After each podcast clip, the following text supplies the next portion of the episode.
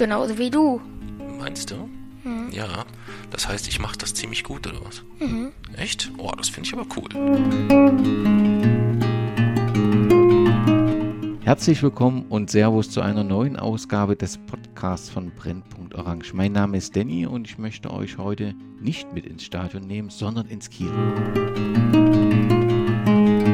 Vor genau sechs Jahren erschien das Buch Wir Wochenendrebellen. Darin geht es um Fußball, Familie und die Besonderheiten im Leben eines Autisten. Im Kern geht es auch um die Suche nach einem Lieblingsfußballverein und somit um eine Groundtopping-Tour durch die Fußballstadt. Doch das Buch ist kein Fußballreiseführer, vielmehr ist es ein Zeugnis einer ganz besonderen Vater-Sohn-Beziehung von Jason und Mirko von Jutaschenka. In wenigen Tagen sind nun die Wochenendrebellen in den deutschen Kinos zu sehen. Richard Kropf brachte die Mischung aus besonderen Stadionerlebnissen und einer sehr emotionalen und leidenschaftlichen Familiengeschichte auf die Leinwand. Unmittelbar vor der Premiere freue ich mich sehr, dass Jason und Mirko Zeit gefunden haben und unseren Podcast besuchen. Herzlich willkommen, ihr beiden. Hallo. Hallo, schön, dass wir da sein dürfen. In wenigen Tagen ist es nun äh, soweit, Jason, eure ganz persönliche Geschichte kommt in die Kinos. Mir ist bewusst, dass es zahlreiche Vorpremieren gibt, aber wo und wie werdet ihr denn den 28. September 2023 verbringen? Am 28. September, da gab es, glaube ich, bis zuletzt noch äh, viele Diskussionen drum. Ich weiß jetzt gar nicht, was der letzte Stand war. Ähm, da kann, das kann ich vielleicht zu, zumindest zum Teil aufklären. Also wir haben äh, bis durchgehend bis zum 27. September eigentlich Termine, die äh, rund um den Film von der Agentur äh, äh, vereinbart wurden oder beziehungsweise an uns herangetragen wurden und dem zugesagt haben. Und wir haben uns den 28., 29. und 30. haben wir uns eigentlich, äh, ich will mal sagen, freigenommen, weil wir gesagt haben, wir wollen eigentlich selber entscheiden, wo wir gucken. Und für den 28. für den Bundesstaat haben, äh, für den bundesweiten äh, Kinostart haben wir uns eigentlich so die ja, eine Stadt im Norden Deutschlands ausgewählt. Also da würden wir eigentlich, da wären wir eigentlich sehr gerne in Hamburg. Da sind wir noch nicht äh, so weit, dass das spruchreif ist, aber äh, dort in der Region würden wir eigentlich ganz gerne mit ein paar Menschen ins Kino gehen. Das klingt ganz fantastisch. Mir ist klar, dass ihr sehr, sehr viel Termine habt. Wird es denn einen gemeinsamen familiären Besuch geben oder habt ihr das schon vorab gemeinsam familiär den Film angeschaut und damit ist das im Prinzip auch familiär erledigt? Also wir werden äh, mit Frau und Tochter am Dienstag in Berlin sein. Äh, am Donnerstag in der Lichtburg Essen wird die gesamte Großfamilie inklusive Papa, Onkel, Tanten, Schwester und Co. dabei sein. Und in München sind wir dann nochmal zur letzten Premiere mit Frau und Tochter gemeinsam. Es gab aber natürlich schon vorher auch die Möglichkeit, dass wir so zu Hause daheim als Familie äh, den Film schon mal nicht in der finalen Kinofassung, aber in einer ziemlich finalen Version gesehen haben. Jason, wie ist das äh, für dich? Ist das diese ganzen Pressetermine, ist das äh, was Fantastisches? Nervt dich das, weil das zu viele Termine sind oder bist du wahnsinnig stolz auf das, was ihr da mit dem Kinofilm geschaffen habt? Also ich bin natürlich stolz darauf und ich stehe auch dahinter und ähm, es macht mir dann auch großen Spaß, praktisch mit über diesen Film zu sprechen und über unsere Geschichte zu sprechen und ähm, Nein, zu viele Medientermine gibt es eigentlich nicht. Also ich bin immer dafür, alles zu machen, was wir irgendwie machen können, weil ähm, mir besonders der Part, in dem ich rede, dann auch große Freude macht. Natürlich, um die Hörerinnen und Hörer mitzunehmen, die vielleicht den Fehler gemacht haben, euer wunderbares Buch noch nicht zu lesen auch ein wenig äh, in den medizinischen Teil mitnehmen und sagen, was ist denn hier eigentlich los, was ist der Ausgangspunkt äh, genommen. Mir ist auch dank der umfangreichen Texte von Jason in eurem Blog bewusst, dass die Bezeichnung Asperger-Syndrom veraltet ist. Grund dafür sind eben neue wissenschaftliche Erkenntnisse, die halt zeigen, dass der Übergang zwischen den verschiedenen Formen des Autismus fließend ist. Doch zum Zeitpunkt, als insbesondere du, Mirko, beziehungsweise ihr als Eltern zum ersten Mal mit dem Thema konfrontiert wurdet, war da ja eine andere Situation. Ich habe mir mal ein Ärzteblatt aus 2009 herausgesucht. Dort ist zu lesen, beim Asperger-Syndrom handelt es sich um eine tiefgreifende Entwicklungsstörung, die durch ein charakteristisches Muster von sozialen, kommunikativen und stereotypen Verhaltensweisen gekennzeichnet ist. Nun klingt das ja alles außerordentlich schwierig. Und ich glaube, die, die erste Information des Arztes wird sicherlich, ja, also eine schwierige Situation gewesen sein. Mit welchen Vorstellungen, mit welchen Informationen kamt ihr als Eltern, Mirko, in Kontakt und wie hat der Arzt euch mitgenommen, beziehungsweise was waren für euch die Schlussfolgerungen am Anfang aus, dieser, aus diesen Informationen? Oh, das ist natürlich schon ein Weilchen her. Ich bin ja auch nicht mehr der Jüngste. Äh, aber äh, das eine oder andere ist zum Glück noch gut in Erinnerung. Also ich weiß, dass das Ganze erstmal ein, ein sehr, sehr langwieriger Prozess, äh, äh ich würde fast sagen, eine Odyssee war, bis man dann tatsächlich dort zu dieser Diagnose kam. Ähm, ich war selbst gar nicht in allen Zwischenschritten beteiligt, sondern eigentlich nur bei äh, verschiedenen äh, Gesprächen, so wie beim Abschluss äh, Abschlussdiagnosegespräch. Aber ich kann mich erinnern, dass äh, zunächst äh, über Auffälligkeiten im Kindergarten dort der Wunsch über die Erzieherinnen geäußert wurde, ob man nicht mal ein Beratungsgespräch bei der Caritas annehmen wollen würde, äh, was ich erstmal als sehr unverschämt empfand und gedacht habe, okay, ähm, das ist einfach nur, weil wir ein ja nicht sehr typisch bajuvarisch klingenden Nachnamen haben. Wir wohnten zu dem Zeitpunkt in einem kleinen bayerischen Dorf, ähm, haben dem aber dann, haben uns dem dann aber angenommen und haben dann tatsächlich festgestellt äh, oder erfahren, dass es wohl gar nicht so typisch ist, wenn ein zwei- oder dreijähriger mit Buchstaben und Zahlen schon sehr, sehr, sehr, sehr gut klarkommt und äh, Regeln aufstellt, dass in der Bauecke auch nur gebaut und in der Puppenecke nur mit Puppen und das darf nicht überkreuzt. Also ähm, ich konnte das in Teilen nachvollziehen. Äh, es begann dann der Diagnoseprozess, der dann äh, mündete viele, viele Monate später im Heckscher Klinikum in München, ähm, wo wir dann die Diagnose äh, Asperger-Autismus erhielten und wir dann einfach zusätzlich ergänzend erstmal den riesigen Fehler gemacht haben, äh, zu googeln, äh, die Google-Recherche zu bemühen, was insbesondere im Kontext Autismus äh, nicht zu empfehlen ist. Ähm, und äh, hatten zusätzlich, und das sind so die, die, die, die, die Erinnerungen, die sich auch eingebrannt haben, dass wir unheimlich viele Fragen bei diesem Diagnosegespräch äh, hatten und das alles immer so sehr barsch weggebügelt wurde. Ich meine, klar, das sind alles Menschen, machen das äh, hunderte Male im Jahr, ähm, dass da gegebenenfalls auch mal äh, Empathie ein bisschen flöten geht, passiert. Aber ich erinnere mich schon sehr deutlich, wie äh, da uns dann auch recht barsch mitgeteilt wurde, äh, Sie müssen das akzeptieren, die Sohn ist behindert. Äh, es gibt viele Dinge, die er in seinem Leben nicht schaffen wird und vermutlich wird er auf einer, äh, wird er eine Förderschule, äh, eine Förderbeschulung benötigen insgesamt. Das waren so die, die letzten Erinnerungen, die ich habe, was ich je weiter äh, wir jetzt sind, im Rückblick natürlich immer unverschämter und abstruser finde. Aber äh, das hat mir damals nicht geholfen. Aber ich glaube, der Begriff Förderschule war dann eben auch eine Situation, wo ihr als Eltern gesagt habt, wir müssen hier irgendwas uns überlegen, wir brauchen ein Konzept. Das war so ein Signalwort, wo gesagt wird, wir müssen irgendwas ändern, oder? Äh, zu dem Zeitpunkt ehrlich gesagt noch nicht, weil äh, das Thema Beschulung ja noch gar nicht anstand. Jason war vier zu dem Zeitpunkt. Ähm, das war also etwas, wo wir wussten, wir haben noch, da noch zwei Jahre Zeit. Es war erstmal noch so ein großes Paket der Gesamtüberforderung. Als sich dann das Thema Schule stellte äh, und man sagte, Mensch, da gibt es auch gute Förderschulkonzepte etc., das war dann schon etwas, wo wir so ein bisschen tiefer eingestiegen sind und wo wir befürchteten, äh, dass oder, oder unser Ansatz eigentlich war, äh, diesen äh, es gibt viele Dinge, die ihr Sohn nicht schaffen wird, ähm, dem so ein bisschen zu widersprechen oder zumindest zu sagen, naja, das soll, wenn dann einer es entscheidet, nicht irgendein externer äh, äh, Arzt oder sonstiges sein, sondern im Idealfall immer Jason selbst, was er A schaffen kann, beziehungsweise überhaupt schaffen will. Wo hat er das Interesse, wo hat er seine Motivation? Ja, das kam dann ein bisschen später. Jason, in der Medizin werden bei ähm, Krankheitsbildern gibt es den Klassiker Diagnose, Symptome, Therapie. Ich glaube, vor sieben Jahren hast du in einer Podcast-Episode, dem Radiorebell, die Symptome mal in andere Bereiche untergliedert, nämlich in Behinderungen und Behilflichkeiten. Kannst du das, diese Aufteilung aus deiner Sicht nochmal vornehmen? Also, was sind Behinderungen und was sind Behilflichkeiten für dich? Also, es steckt ja so ein bisschen im Namen. Behinderungen ähm, sind all die Aspekte des Autismus, die im Alltag mich eben tatsächlich behindern.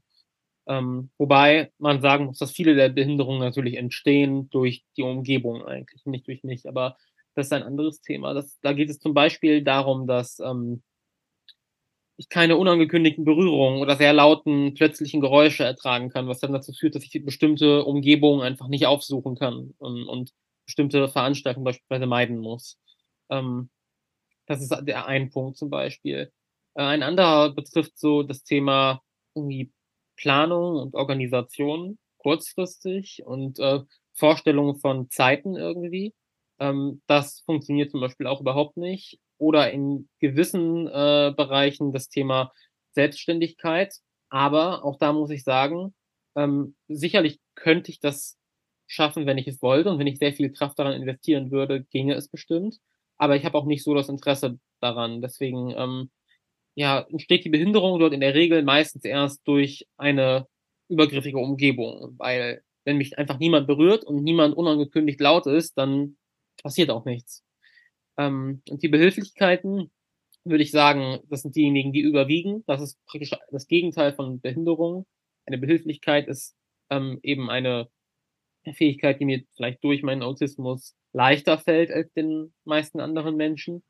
Ähm, das können zum Beispiel die Spezialinteressen sein, die ähm, einige Autistinnen ja entwickeln und ich definitiv auch für Naturwissenschaften, insbesondere Physik ähm, und auch noch einige andere Dinge. Hm, oder äh, das Thema Ehrlichkeit, ähm, dass es mir, dass ich gar nicht in der Lage bin, so wirklich zu lügen und auch nicht, das auch einfach nicht beabsichtige, weil ich mir damit letztlich nur selbst schade und so meinem Wort sein Gewicht entziehe. Ähm, und ich denke auch, das ist eher eine Behilflichkeit, weil das äh, sicherlich ein Beitrag zu einer besseren Welt ist. Und natürlich auch ähm, das Thema Logik und Rationalität.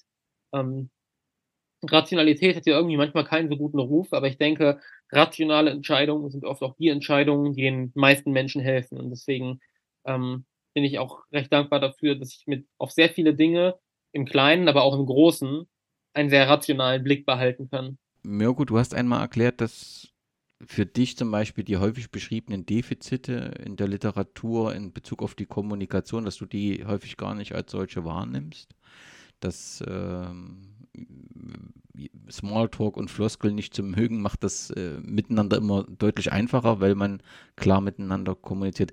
Was sind denn, Jason hat als Beispiele Behinderungen und Behilflichkeiten aus seiner Sicht genannt. Was sind denn die Dinge, die Behinderungen und Behilflichkeiten oder Herausforderungen, die für die Eltern entstehen im, im, im Umgang mit äh, einem Autist? Also in Verbindung mit, äh, ich kann mich da, äh, mein Erfahrungsschatz bezieht sich halt äh, rein auf den Umgang mit Jesi. Und äh, ich kann Ihnen da auf jeden Fall schon mal zustimmen, dass ich es als äh, mittlerweile als äh, sehr angenehm empfinde und zu schätzen weiß, dass ich bei ihm, wenn wir uns unterhalten, sei es ganz, sei es in unserem Podcast, aber auch so, wenn wir unterwegs sind oder irgend sowas, dass man bei ihm nicht groß zwischen den Zeilen lesen muss. Also man kriegt sehr unmissverständlich klar mitgeteilt, welche Position er gegebenenfalls zu einem Standpunkt von mir äh, äh, einnimmt. Äh, das ist äh, immer sehr, sehr deutlich. Ähm, und das weiß ich mittlerweile aber auch sehr zu schätzen. Also das würde ich jetzt mal zum Beispiel auf der äh, auf der Haben-Seite verbuchen wollen und sagen, Mensch, das ist wirklich ein, äh, ein Wert, der auch wichtig ist für unser, für unser Miteinander. Genauso wie dass ich ähm, nicht zu hinterfragen brauche, wenn er mir sagt, ich brauche da jetzt Hilfe oder da ist jetzt diese Situation oder sowas, dann geht es erstmal nicht darum, in der Situation dann zu sagen, ja, aber schau mal, wenn du das jetzt so oder so, sondern in dem Moment weiß ich, jetzt will er konkret Hilfe haben, fordert die ein, also gebe ich sie ihm und alles andere klären wir im, äh, im Nachgang im Idealfall. Und ähm, das würde ich also auch dort äh, insgesamt ähm, als, als positiv betrachten. Was schwieriger geworden ist, ist, dass ähm, so dieses, also wir haben ja sehr früh angefangen im Stadion oder in den, in den Stadionbeispielen kann man das ja auch so ein bisschen festmachen. Es gab die ersten fünf bis zehn Stadionbesuche natürlich eine Menge Schwierigkeiten, eine Menge Dinge, eine Menge Probleme, die wir lösen mussten. So wurde das dann nach und nach weniger ähm, und ist heute eigentlich etwas, was erstmal weniger mit Schwierigkeiten zusammenhängt, die wir irgendwie gemeinsam lösen müssen, weil wir eigentlich fast alles äh, an Schwierigkeiten vermeiden können insgesamt. Was sich aber aufgebaut hat über einen Zeitraum von elf, zwölf Jahren, ist ein riesiges Sammelsurium an kleinen Rahmenbedingungen, an kleinen Versprechen, ergänzende Bedingungen, die zu Bedingung A, B, C noch oben so als kleines Plus da drauf kommen und die sich irgendwo immer mal wieder im Laufe des Alltags so begegnen, dass es äh, auch zwischen mir und Jason weiterhin natürlich sehr, sehr häufig zu, zu richtig intensiven Reibungen auch kommt. Ja, also diese, äh, diese Geschichte von diesem ganz tollen Wunderpapa, der immer lieb und alles toll und alle Probleme beiseite macht und dem kleinen süßen Sohn, der dann äh, äh, äh, sich dementsprechend dankbar. Das, dem ist halt nicht so, sondern äh, wir sind jetzt, äh, Jason ist 18, äh, hat dort schon sehr, sehr früh, ähm, das brauche ich dir nicht sagen, das hast du ja über live auch mitbekommen können äh, oder verfolgen können, äh, seinen Standpunkt sehr, sehr deutlich gemacht, so dass wir auch ähm, Konflikte häufiger haben als früher, wobei Jason wahrscheinlich meistens gar nicht mehr der Auslöser ist, sondern äh, vermehrt wieder doch meine Überforderung mit, dem, mit der Gesamtsituation, sage ich mal eher. Gar nicht mit Jason an sich, sondern mit meinem Anspruch, dass ich von meinem 18-jährigen Sohn ja eigentlich jetzt vielleicht mehr erwarten müsste, was er aber trotzdem einfach nicht zu leisten imstande ist oder so. Und das äh, ist etwas, was mich häufig sehr schnell äh, hochgehen lässt, kurze Zündschnur etc. Äh, aber da kann Jason vielleicht ein bisschen mehr darüber berichten insgesamt. Das wären so die beiden Seiten, die ich so, so sehen würde. A, einmal dieses ähm, weiterhin auch von meiner Seite aus manchmal Unverständnis, wo ich sage, Mensch, das müsste doch eigentlich jetzt irgendwie machbar sein. Äh, und andererseits diese vielen äh, Behilflichkeiten mit, der, mit, der ganz, mit den ganz klaren Ansagen, äh, der, der unfassbaren Direktheit und Konsequenz. Aber diese Konsequenz hat natürlich auch tagtäglich Auswirkungen auf unseren Alltag, die wiederum dann zu diesen Reibungen führt. Also es ist äh, wie so ein Perpetuum mobile irgendwie so ein bisschen, äh, wo wir äh, manchmal dann so ein bisschen in schwierige, in schwierige Fahrwasser geraten. Ich glaube, eins der schönsten oder emotionalsten Momente in eurem, in eurem Podcast Ratobel war, glaube ich, war sogar schon die zweite Episode als äh, Mirko du Jason fragst, wie er sich so vorstellt, wie er wäre, wenn er Vater wäre. Und da sagte er, dass er so sein möchte wie ihr als Eltern, beziehungsweise du als Vater. Und das ist ja so, glaube ich, so das Schönste, was ein, einem Sohn sagen kann. Jason, wenn du jetzt äh, vielleicht an die Hörerinnen und Hörer, die selbst Eltern sind und vielleicht auch ähm, vor so einem, vor, na, Diagnose äh, mitgeteilt bekomme, was würdest denn du Eltern empfehlen von ähm, ähm, Autisten? Was sollen, was sollen sie tun? Also was äh, haben deine Eltern aus deiner Sicht richtig gut gemacht und was sollte man, nachdem er so viele Jahre damit Erfahrung gesammelt hat, was sollte, kann man vielleicht besser machen? Also ähm, ich würde erstmal gratulieren zu dieser, zu dieser Diagnose. Das ist erstmal ein Grund zur Freude. Und ähm, ich denke, am allerwichtigsten ist in dieser Situation dann die radikale Akzeptanz. Ähm, sprich, das, was ähm, die, also die, die Perspektive sozusagen des äh, Kindes oder der anderen Person vollständig ernst nehmen, als gleichberechtigt auch einstufen und bewerten und ähm, exakt so akzeptieren, wie sie ist, auch wenn das vielleicht gar nicht intuitiv, also wenn das nicht intuitiv erscheinen mag, man eigentlich den Drang hat irgendwie, dass ähm, man meint, ja, eigentlich geht das ja so nicht oder das ist ja so eigentlich nicht in Ordnung, das ist total unüblich, ähm, das trotzdem so zu akzeptieren.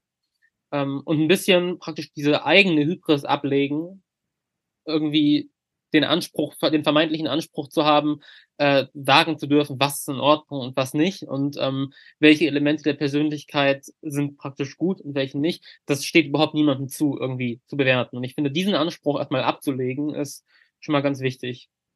Ähm, was definitiv grundsätzlich auch gut gemacht wurde bei mir. Ähm, es hat natürlich auch ein bisschen gedauert, bis diese Gleichberechtigung so vollständig implementiert war. Ähm, ich, ich erinnere mich erst 2014, also da war ich neun Jahre alt, haben wir uns dann praktisch so offiziell darauf geeinigt und haben das auch niedergeschrieben äh, in unserer Familienvereinbarung. Ähm, vorher war es immer auch so ein bisschen ein Kampf um Gleichberechtigung, mehr oder weniger. aber wahrscheinlich war das Maß immer höher als bei den meisten Gleichaltrigen dann, auch wenn das nicht der Anspruch ist natürlich, ähm, sondern vollständige Gleichberechtigung notwendig ist. Ähm, ich weiß nicht, also natürlich kann man so unsere Familienvereinbarung nicht eins zu eins in andere Haushalte kopieren. Überhaupt kann man nichts von dem, was wir tun, einfach auf andere AutistInnen kopieren. Aber der Ansatz, dass man halt zuhört und das, was dort gesagt wird, ernst nimmt und sich dann darauf einlässt und nichts anderes haben wir ja getan durch dieses Regelwerk, ähm, das ist definitiv eigentlich immer der richtige Ansatz. Und das ist auch eigentlich alles, was immer gültig ist. Also das ist der kleinste gemeinsame Nenner. Alles andere geht dann schon auseinander, einfach weil das Spektrum zu breit ist. Aber ein Punkt mit radikaler, radikaler Akzeptanz an alles dran zu gehen, das ist eigentlich der Rat, den ich allen geben kann tatsächlich. Und wer sich da informieren will, findet ja auf, eurer, auf eurem Blog ähm, auch Hinweise, wo du deine Sichtweise auf das Thema ähm, darlegst. Und das dürfte vielen, die mit dem Thema ja plötzlich konfrontiert werden, sehr hilfreich sein. Aber wir wollen natürlich auch zum, zum Fußball kommen, was ja ein sehr zentrales Element nicht nur dieses Podcasts ist, sondern eben eurer, ja, eurer Reise ähm, in einer Podcast-Episode sagst du, Jason, und das ist dann wiederum das Traurigste in dem Moment, oder so habe ich es zumindest empfunden, was ich da so gehört habe. Aber so unnormal wie ich bin, spiele ich kein Fußball jetzt. Ich bin der Einzige, der nicht im Sportverein ist von den Jungs in meiner Klasse. Ähm, später hast du dann nochmal ähm, erklärt, da konnte man dann wieder schmunzeln. Ich hatte nur Pfeifen in meiner Mannschaft und gucke nur Fußball. Wie ist denn das jetzt mit dir und dem Fußball? Also du hast offensichtlich ganz kurz probiert, aktiv Fußball zu spielen. Das hat aus, offensichtlich aus mehreren Gründen nicht so richtig funktioniert. Wie kam denn dann die Begeisterung für das Fußballschauen äh, zu dir? Also erstmal würde ich es nicht als traurige Szene beschreiben, weil ich habe es nie als äh, ein Problem wahrgenommen, dass ich äh, mich definitiv deutlich von den anderen Menschen dort unterscheide. Im Gegenteil. Ähm, aber das, äh, die Begeisterung für das Fußballschauen war tatsächlich zuerst da, weil ähm, unser Projekt begann ja 2011 und meinen ersten aktiven Einsatz hatte ich 2014. Ähm, das heißt, ich war eigentlich zuerst begeistert von diesem, von den Fans und den Stadien und den Geschichten der Vereine und den Traditionen und ähm, den Skurrilitäten, den so jeder, jeder Stadionbesuch so mit sich bringt. Und darüber bin ich dann darauf gekommen zu sagen, hm, dieser Perspektivwechsel, mal so selber zu spielen, auch auf Anregungen von meinem Opa. Ähm, ich bin, war neugierig, ich wollte das einfach mal versuchen. Hat dann nicht funktioniert, weil, wie du schon gesagt hast, mein äh, Verein halt wirklich voller Pfeifen war. Äh, wir hatten drei Spiele in einem Turnier, haben alle drei verloren. In das vierte bin ich dann, äh, sind wir mit mir als Kapitän reingegangen und das haben wir gewonnen. Ähm, das war aber auch der einzige ich sag mal, Glücksmoment, den es dort so gab, weil als die Niederlagen immer nur weitergingen, äh, habe ich dann äh, mein Trikot abgezogen, demonstrativ gekündigt, ich glaube nach dem fünften Spiel. Ähm, ja, und aber dort zum Beispiel ähm, sind tatsächlich vor allem auch der Trainer ähm, ist tatsächlich auf mich zugegangen. Es gab dort ja diesen Spielerkreis. Ähm, dadurch hat sich dann auch das Kriterium bei der Vereinssuche entwickelt, dass es den nicht geben darf, weil ich aus meiner aktiven Zeit ihn kannte und gehasst habe. Und ähm, nach Absprache mit dem Trainer bin ich dann einfach in die Mitte des Kreises durchmarschiert und habe mich in die Mitte gestellt. Und so hat mich niemand berührt und ich stand im Mittelpunkt. Das ist mir beides recht gut gefallen. Ähm, ja, also die aktive Karriere war ein sehr kurzes Intermezzo, ähm, was vermutlich auch zum Scheitern verurteilt war bei so einem Teamsport. Aber die Vereinssuche, die ging weiter. Also ich fühle mich dann wahrscheinlich eher in der Kurve wohl als auf dem Platz. Du beschreibst ja einen sehr verständnisvollen Trainer, der eben auch auf dich zugegangen ist. Ist das so, ist das so etwas, was du häufiger beobachtest, dass man verständnisvoll umgeht oder ist es eher schwieriger? Also wie war so gerade das Thema Schule und ähm, ähm du als Autist, gab es dann Verständnis seitens der Lehrer oder war es ein kontinuierlicher Diskussions- und Reibungsprozess? Wie hast du das wahrgenommen? Also von Erwachsenen gab es in der Regel großes Verständnis. Deswegen habe ich mich auch schon im Alter von fünf oder sechs lieber mit Erwachsenen umgeben, weil sie immer empathischer waren und mehr Rücksicht genommen haben. Meine LehrerInnen besonders, ähm, in der Grundschule auch, aber vor allem in der weiter, also in der Grundschule hatte ich auch noch eine Schulassistenz ähm, in der weiterführenden Schule war das dann gar nicht mehr nötig, weil meine LehrerInnen dort so verständnisvoll waren und auch überhaupt nicht diskutiert haben. Also sie haben praktisch so ein bisschen die Rolle eingenommen, die Mami und Papsi zu Hause einnehmen. Sie haben meine Probleme einfach bin zu ihnen gekommen mit meinen Problemen und sie haben die Probleme für mich gelöst und haben gesagt, dann machen wir das jetzt so oder so oder so. Und sie haben niemals mit mir darüber diskutiert, warum geht das denn so nicht oder versuch's doch mal, sondern sobald ich da hingegangen bin und ein Problem geschildert habe, haben sie mir auch geglaubt, dass es ein Problem ist und dass ich, dass das eine ernste Sache ist und die gelöst werden muss. Ähm, das heißt, das war immer sehr cool. Ähm, wenig Verständnis kam eher von den Gleichaltrigen. Und das hat auch so ein bisschen dazu geführt, dass ich eine Zeit lang einen extremen Hass auf Kinder hatte irgendwie und Gleichaltrige, weil ich da halt echt nur Scheiße erlebt habe, gefühlt. Und ähm, da echt viele, bin immer da, grundsätzlich daran da äh, rangegangen, dass ich an Gleichaltrigen gleichen Anspruch hatte wie an Erwachsene. Mhm. Ähm, und den haben sie, dem sind sie halt wirklich oft nicht nachgekommen. Es gab viele, die halt einfach aus Ahnungslosigkeit dann Dinge gemacht haben, die nicht in Ordnung sind oder aus Ignoranz, sprich, dass sie einfach nicht interessiert hat, dass sie trotzdem laut waren auf dem Schulhof, dass sie trotzdem äh, gerangelt haben und überhaupt darauf geachtet haben, dass ich das zum Beispiel bin. Das war nicht akzeptabel. Ähm, und es gab dann halt noch einige, die es immer gibt, wahrscheinlich so ein Prozentsatz von 10, von 10 Prozent, äh, die dann bewusst mich halt schikaniert haben, bewusst mir ins Ohr geschrien haben oder mich enge umgeben haben. Äh, und da gab es dann auch mal die ein oder andere physische Auseinandersetzung. Ähm, aber mit Erwachsenen und mit LehrerInnen eigentlich nahezu immer, immer gute Erfahrungen. Zurück zum Fußball, Mirko, wie war das denn bei dir? Bist du selbst, also bist ja, wenn ich das richtig verstanden habe, Fan von, von Fortuna Düsseldorf. Warst du selbst Fußballer oder wie ist der Fußball in dein Leben gekommen? Ähm, also Fußball hat mich ähm, schon immer eng begleitet, allerdings eigentlich komplett umgekehrt äh, im Vergleich zu Jason. Ich habe äh, mit der in der F-Jugend äh, angefangen zu kicken oder selber aktiv zu spielen und habe das extrem leidenschaftlich betrieben, bis ich 16 war ungefähr. Also äh, nach der Schule gab es keine Hausaufgaben, nichts, sondern äh, Ranzen in die Ecke schmeißen und mit den anderen Jungs treffen ähm, und äh, kicken. Meistens, meistens waren wir sogar nur zu dritt oder zu viert und dann irgendwie eins gegen eins auf ein Tor oder irgendwie sowas. Ähm, das ging sehr, sehr lange, bis ich dann äh, mit 16 äh, eine gastronomische Ausbildung angefangen habe. Da ebbte das dann ebbte dann mass, das, das Ganze massiv ab. Ich war aber tatsächlich dann bis zu dem Zeitpunkt, als Jay-Z und, und mein Projekt begann, glaube ich, in meinem ganzen Leben vielleicht drei oder viermal im Stadion. Also ich war auch kein, kein klassischer Stadiongänger und auch kein intensiver Vereinsanhänger. Also ja, Fortuna Düsseldorf, aber jetzt nicht in dem Umfang, dass mir das das Wochenende versauen konnte, äh, ganz, ganz intensiv ich erinnere mich eher dann so äh, 15.30 äh, samstags daheim, äh, wenn dann die Radiokonferenz lief oder so. Ähm, daran erinnere ich mich so Ende 80er, 90er, äh, so in Jeezys Alter. Äh, da erinnere ich mich sehr, sehr, sehr, sehr gerne und sehr, sehr viel dran zurück. Ähm, aber ähm, das ließ mit 16 dann das aktive Fußballspielen ließ dann nach.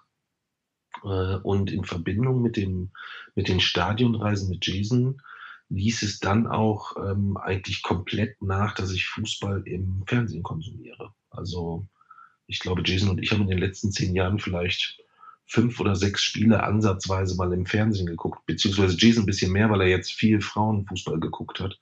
Aber ähm, da hat sich, glaube ich, insgesamt so ganz, ganz viel verschoben. Also ich bin heute, wenn Fußballkonsument, dann äh, sehr, sehr gerne im Stadion, aber eigentlich gar nicht mehr im, im, im TV oder im, selbst Sportschau oder sowas, Zusammenfassung oder sowas, wenig bis gar nicht. Aber das Herz gehört schon so ein wenig Fortuna Düsseldorf, aber grundsätzlich bist du halt breit Fußball interessiert. Aber wenn Fortuna gewinnt, dann ist schon eine gewisse Freude da. Ja, das ist gut, das ist klar. Äh, das kommt halt da A, nicht so häufig vor. Äh, vielleicht versuche ich deswegen diese, diese, diese künstliche Distanz aufzubauen insgesamt. Aber ähm, es ist eher etwas, was ich ein bisschen anders beurteile, vielleicht auch bedingt durch unsere Reisen, dass wenn man dann so auf der Schalker Nordkurve mal gesehen hat, wie dort die Menschen dann dort dabei sind und wenn du dich mit denen unterhältst und die, du dann weißt, okay, Schalke hat verloren, für die ist die Woche gelaufen. Ja, ähm, das ist eine Intensität, die äh, ich, wo ich bis heute nicht weiß, ist das gut, dass ich die nicht habe, äh, oder ist das etwas, wo mir tatsächlich auch was, äh, was fehlt in einer gewissen Form. Aber das war beeindruckend, beängstigend zugleich manchmal insgesamt. Von daher bin ich, äh, versuche ich das immer etwas distanzierter zu formulieren. Ich sehe mich ja, als Anhänger von Fortuna Düsseldorf, aber ähm, bei allem Ärger, den das dann mal hat, äh, momentan ist ja gar nicht so viel Ärger, äh, da ist es ja dann eher Freude, ist es jetzt nichts, was mich sieben Tage die Woche rund um die Uhr beschäftigt und davon haben wir halt eine Menge Menschen kennengelernt, bei denen das so ist. Ja. Jason, am 19. Oktober 2011, wenn ich richtig recherchiert habe, ähm, das ist die Geburtsstunde der Wochenendrebellen. Was ist an dem Tag passiert und wie hat sich der Begriff Wochenendrebellen gebildet? Wer ist dafür verantwortlich? An diesem Tag äh, waren wir bei unserem ersten Spiel als Wochenendrebellen. Damals haben wir es noch nicht so genannt, aber rückblickend ist das so einzuordnen. Ähm, denn Papsi hat meinem Opa zum Geburtstag geschenkt, dass äh, sie zum Spiel Valen äh, Leverkusen gegen Valencia fahren, Champions League. Und ich habe davon mitbekommen und wollte unbedingt mit, weil ich neugierig war und wollte wissen, wie es dort ist im Stadion. Ähm, und habe Papsi dann noch überredet, mitzudürfen, obwohl er mich gewarnt hat, was es dort, ähm, dass es dort eben plötzlich laut werden kann, wenn Tore fallen, dass ähm, Menschen mich berühren, dass ich am Eingang abgetastet werde. Und ähm, ja, ich hab, wollte trotzdem mit. Und ähm, natürlich war es dann auch anstrengend, aber es war vor allem auch extrem cool und ich war überwältigt von ähm, den Fans vor allem. Also ich habe das noch gar nicht so richtig verstanden, wieso da jetzt total viele Menschen sind, die ähm, irgendwie alle gleich gekleidet sind und Fahnen haben und singen und Schals und das war irgendwie ähm, schien mir unlogisch. Also wieso feuern die jetzt eine, einen Verein an, wo sie ja irgendwie gar nicht dazugehören? Ähm, und so hatte ich ganz viele Fragen. Und auf der Rückfahrt dann habe ich auch ähm, diese Fragen gestellt. Und mein Opa und Papsi haben mir dann halt erklärt, dass dass die Fans sind und dass die ihren Verein anfeuern, ähm, weil sie die Fans dort davon sind und dass ähm, ich habe dann gefragt, ja, wieso, also wie wird man denn Fan von einem Verein? Ich wollte auch Fan werden. Und dann meinte, äh, meinten sie, dass, ich war total entsetzt, als sie mir das gesagt haben, dass das vor allem Zufall ist meistens. Also dass viele Fan von dem Verein werden, in der Stadt, in der sie geboren sind, oder vom Verein der Eltern und da war ich total entsetzt, weil mein Opa hat mir noch erklärt, wie wichtig es ist, ein, also wie wichtig der Lieblingsverein ist, dass es eine Entscheidung fürs Leben ist. Und dann erzählen sie mir, dass diese Entscheidung aus Zufall getroffen wird. Also so trivial. Ähm, und das war nicht akzeptabel. Also ich wollte auch meinen Verein, aber ich wollte das, ähm, den, ich wollte vorher prüfen. Ähm, und ich wollte wirklich sicher gehen, dass ich auch den besten Verein äh, habe als Lieblingsverein. Und ähm, dafür musste ich erst alle Vereine sehen, natürlich im Stadion, um mir ein Bild davon zu machen. Und genau, dann habe ich gesagt, dass ich eben auch meinen Verein möchte und dass ich durch alle Stadien fahren müssen, um ihn zu suchen. Und Papst hat mir das auf die rechte Hand versprochen. Und äh, Versprechen, äh, auch in der Familienvereinbarung so verankert heute, sind heilig. Ähm, also dürfen niemals gebrochen werden. Und äh, dementsprechend mit dem Versprechen war unser Projekt geboren. Und ähm, schnell kamen wir dann so auf den Namen Wochenendrebellen weil wir, ich ging ja, bin ja zur Schule gegangen, ähm, wir immer an den Wochenenden unterwegs waren und dort eben gegen vielleicht auch genau diese Aussage, die ja bei der Diagnose dort gestellt wurde, es gibt Dinge, die wirst du niemals schaffen ähm, und gegen diese vermeintlichen Grenzen rebellieren wir an den Wochenenden. Ähm, und deswegen waren wir dann die Wochenendrebellen und so hieß dann der Blog, der den Papsi 2012 angefangen hat und dem ist bis heute so. Mirko, war dir von Anfang an klar, mit diesem Versprechen in die rechte Hand, dass so, also dass das nicht aufhören wird? Oder hast du so ein bisschen die Hoffnung gehabt, dass dann vielleicht irgendwann das Interesse verloren geht? Also nein, mir war das natürlich nicht klar. Ähm, wir müssen berücksichtigen, das war damals, äh, wie gesagt, das Spiel, äh, Jason hat äh, Bayer Leverkusen gegen Valencia. Das heißt, das war auch damals schon ein Spiel, das hat abends so um Viertel vor neun angefangen, war um halb elf Ende. Wir sind dann mit meinem Dad, äh, der uns damals gefahren hat, äh, zum Auto, sind heimgefahren. Das heißt, dieses, diese Beschreibung dieses Versprechens, das war irgendwie so kurz vor Mitternacht äh, in den, ich glaube, damaligen Herbstferien oder so. Ähm, und Jason konnte die Augen kaum aufhalten. Also äh, ich habe eigentlich zu allem Ja und Amen erstmal gesagt und mir da nicht so riesig Gedanken zu gemacht. Habe äh, sehr interessiert die die, äh, die Diskussion äh, unter uns dreien zum Thema Fußball so genossen. Das war so das erste Mal, dass wir darüber so sprechen. Und als er dann sagte, ja, ähm, äh, er will auch einen Lieblingsverein und er muss sich einen suchen, ähm, äh, habe ich gesagt, ja, das können wir doch machen. Und dann versprichst du das. Und habe ich gesagt, ja, da ist ja noch nicht zu dem Zeitpunkt klar gewesen, äh, was bedeutet, ich muss die mal sehen oder irgendwie sowas so im, im, im Detail. Ähm, und auch zu dem Zeitpunkt war mir noch nicht klar, welche enorme Bedeutung Versprechen für Jason insgesamt haben. Ähm, so dass nein, äh, das war mir zu dem Zeitpunkt nicht klar. Und ich dachte eigentlich auch spätestens nach ein, zwei Besuchen, vielleicht dann auch mal bei Vereinen, wo ohne Bayer Leverkusen zu nahe treten zu wollen, wo dann vielleicht auch ein bisschen mehr passiert, ähm, wo es ein bisschen lauter ist, dass es dann vorbei ist. Aber äh, wir waren dann sehr schnell auf Schalke.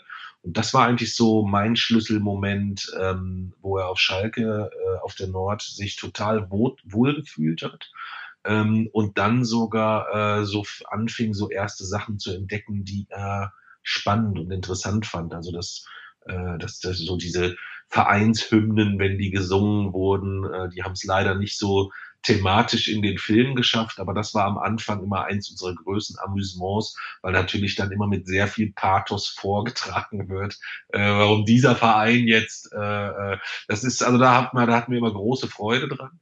Ähm, aber nein, dass das sich so äh, überhaupt in diese Richtung entwickelt, das war nicht im geringsten zu erahnen.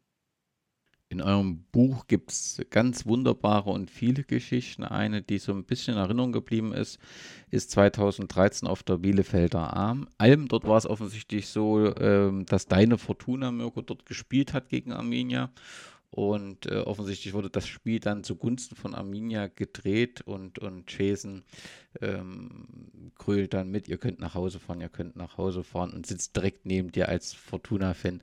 Jason, was hat dich da in diesem Moment so begeistert?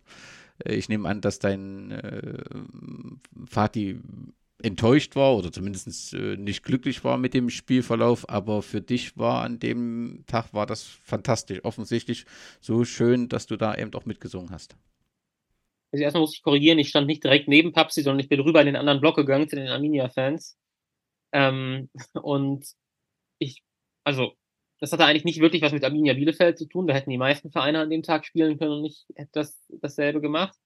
Ähm, aber es ist so eine Art äh, Tradition eigentlich, dass wenn wir jetzt zu Fortuna Düsseldorf, äh, wenn wir irgendwie Fortuna Düsseldorf sehen, dass sie dann verlieren. Ähm, die wurde erst vor wenigen Wochen tatsächlich gebrochen. Aber wir haben Düsseldorf bis jetzt selbst gegen die Würzburger Kickers oder so, also selbst mit Klassenunterschied haben sie immer verloren, wenn wir da waren. Und ähm, ich fand das halt relativ lustig, weil Papsi hatte vom am Beginn auch so ein bisschen die, äh, ja, also es ist nichts Offizielles, aber ich, ich vermute dort so ein bisschen die Strategie dahinter, dass wir bei sehr vielen Vereinen, die wir besucht haben, Fortuna Düsseldorf zu Gast war, ähm, weil er vielleicht doch noch die eine oder andere Hoffnung hatte, mich zum Fortuna-Fan zu machen. Und dass sie dann halt jedes Mal auf den Sack bekommen haben und auch alles andere noch oft schief gelaufen sind, sich die Fans benommen haben. Äh, also es ist halt echt wirklich eigentlich alles schief gegangen, was schief gehen kann meistens. Und dass es dann, als es dann eben so aussah, dass Düsseldorf tatsächlich gewinnen könnte gegen die Arminia und ähm, dann wurde das aber tatsächlich noch gedreht und äh, sie haben verloren. Das fand ich halt einfach lustig. Und äh, dann hatte ich irgendwie den Drang, äh, bei dem Ihr könnt nach Hause fahren mitzusingen. War übrigens eines von zwei Malen im Stadion, dass ich mitgesungen habe. Das andere Mal war in Belgrad. Wenn man eure Reisen jetzt so ja, rückblickend betrachtet, Jason, für dich das schlimmste Begebenheit, schlimmste Musik, schlimmste Kurve, schlimmste Toilette, was weiß auch, was auch immer. Was an den Reisen, wo hast du die schlechtesten Erinnerungen rückblicken? An welches Ereignis, welche Situation? Hm, die Frage habe ich jetzt tatsächlich ein paar Mal bekommen in letzter Zeit und ich konnte sie nie so wirklich beantworten, weil es von, also von unseren ungefähr 140 Ausflügen gibt es keinen einzigen, wo ich rückblickend sagen würde, boah, der hätte nicht sein müssen oder den fand ich jetzt nicht so schön. Ähm, es gab natürlich an einzelnen in, in einzelnen Orten gab es durchaus auch äh, negative Erfahrungen. Ähm, ich weiß, bei Preußen Münster wäre Papsi mal fast von Ultras verdroschen worden, wobei das zugegebenermaßen auch äh, ein bisschen, also wahrscheinlich eher seine Schuld war, weil er dort äh, filmen wollte in der Kurve. Mm. Und ja, ich denke, es gab so das ein oder andere Spiel, wo sehr viel halt überkommerzialisiert war. Ähm, es gab äh, Vereine, wo wegen der Sponsoren oder so die Vereine dann aus der Lieblingsvereinssuche rausgeflogen sind. Aber selbst wenn ein Verein äh, in der Lieblingsvereinssuche gescheitert ist, weil er eben ähm, nicht geeignet ist oder weil es zu viele Kriterien sind, äh, die halt nicht passen und Probleme es an dem Verein gibt, ähm, dann heißt das nicht, dass der Ausflug dorthin kein Erfolg war, sondern es war eigentlich überall cool, wo wir hingekommen sind und wurden auch überall, ähm, nahezu überall sehr gut behandelt. Andersherum, wenn man fragt, gibt es bei den vielen schönen Momenten ein oder Situationen eine, die irgendwie besonders heraussticht? Nicht eine einzelne, die über alle anderen heraussticht, sondern, sondern ein paar, die mir sehr gut in Erinnerung bleiben, also auch Geschichten, die ich immer wieder sehr gerne erzähle. Also ein absolutes Highlight war sicherlich unser Besuch beim VfR Aalen.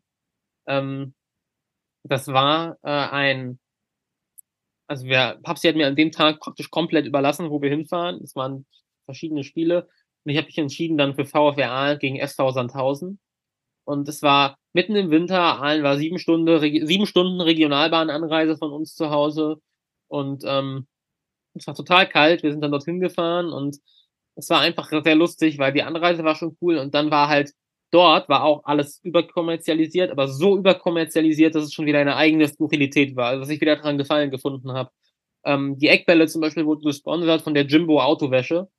Ähm, und das ist eben eine Autowaschanlage, die mit einem Elefanten wirbt und der spritzt die Autos dann mit seinem Rüssel sauber. Ähm, und die durften sich ein Geräusch aussuchen, welches immer bei einem Eckball eingeblendet wird. Und dann hieß es, dieser Eckball wird präsentiert von der Jimbo Autowäsche. Und sie haben sich für einen Elefanten getrötet entschieden. Und bei jedem Eckball, und es gab echt viele Eckbälle in diesem Spiel, ging es dann eben ganz laut Törö, durch so richtig alte, kratzige Lautsprecher, die direkt über unseren Ohren platziert waren. Ähm, das war eigentlich rundum cool, es war sehr lustig und es ging dann 0 zu 0 aus. Wir haben die 0 zu 0 Regel, das heißt, wir müssen dort nochmal hin. Ähm, oder unser Besuch bei St. Pauli war sehr cool. Das war, da war es schon von der Vereinssuche sehr krass, weil es halt nur, es war sehr knapp, mir hat dort sehr vieles sehr gut gefallen und es war dann nur der Spielerkreis, der letztlich ähm, das entschieden hat, dass es das nicht wurde. Und ähm, zu dem Zeitpunkt gab es eben auch noch die Regel, dass ich nicht auf, auf, äh, auf Stehtoiletten gehe. Es gab aber nur dort, dort nur diese Rinnen, wo man so sich vorstellt. Und äh, ich habe mir wirklich fast in die Hose gemacht und Papsi hat dann entschieden, ein, aus sich selbst eine Sitztoilette zu bauen und hat sich dann eben mit seinen Händen in diesem Matsch-Pipi-Gemisch abgestützt irgendwie und ist dann auch ausgerutscht und ja. Ähm, es war insgesamt ein sehr cooler Spieltag, weil wir einen Doppelspieltag gemacht haben. Ähm, Papsi hat mir auch da wieder selbst überlassen, wo wir hinfahren. Und ähm, ich habe mich entschieden, nach Freiburg zu fahren und am nächsten Tag nach Hamburg mit dem Nachtzug. Also praktisch die geografisch höchste Kombination, die man dort machen konnte.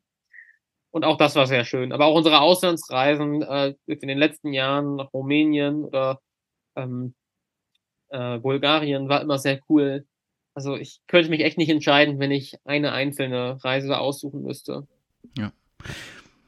Man macht sich ja so Gedanken, wie könnte äh, die Antwort des Gesprächspartners auf die Fragen lauten. Ich war mir sicher, dass du bei dieser schlimmen Begegnung ähm, auf das Geschehnis vor 14 Tagen in Elversberg kommst. Aber du erwähnst das gar nicht. Das, ähm, das war ja eine sehr unangenehme Situation, ähm, nicht nur unangenehm, sondern also eine bedrohliche Situation. Ist das so? Kannst du das hm, zur Seite tun und sagst, ähm, das hat jetzt nichts direkt mit unseren Reisen zu tun oder also wie gelingt dir das, so eine Situation? Ihr habt das ja wunderbar aufgearbeitet, auch in eurem Podcast. Ich möchte jetzt auch nicht irgendwie da nochmal das Thema zu sehr aufmachen, wenn du es selbst nicht aktiv ansprichst, aber es, das war ja eine Konfrontation und zumindest hatte ich das Gefühl, dass in der Berichterstattung auch von, von Mirko, dass er auch sich Sorgen machte um, um, um euch. Und für dich spielt das aber so als schlimmer Moment keine Rolle. Das kriege ich noch nicht ganz zusammen. Mhm. Ja, das ist tatsächlich, also es war natürlich ein schlimmer Moment. Ähm, es ist jetzt irgendwie noch relativ, also es ist ja äh, erst vor wenigen Wochen passiert. Von daher hatte ich das wahrscheinlich noch nicht so wirklich eingeordnet, aber natürlich war es schlimm. Ich muss aber zugeben, auch das ist vielleicht ähm, ein Punkt, der in Bezug auf Autismus schon früh eine Rolle gespielt hat, dass ich so ein bisschen eine eigene Einschätzung von Gefahren hatte.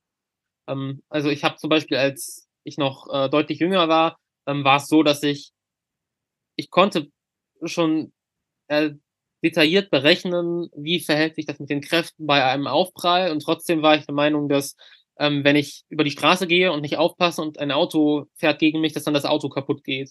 Und ich konnte das Gegenteil berechnen und trotzdem es irgendwie nicht als real akzeptieren. So, es war irgendwie ähm, so meine Gefahreneinschätzung. Das ist heute natürlich nicht mehr so, aber ich muss zugeben, in dieser Situation dort im Bus, wo dieser Typ dann halt eben mit sehr verstörend präzisen Gewaltdrohungen geschildert hat, was er mit mir machen möchte, habe ich das auch nicht so wirklich ernst genommen, weil so an, dass ich bepöbelt werde, das passiert mir vielleicht ein paar Mal im Monat. Ähm, ich habe es dann erst ernst genommen, als ich tatsächlich gesehen habe, wie ernst das der Mann gemeint hat am Bahnhof. Ähm, also wirklich auch in Anwesenheit der Polizei dort auf uns zugerannt ist.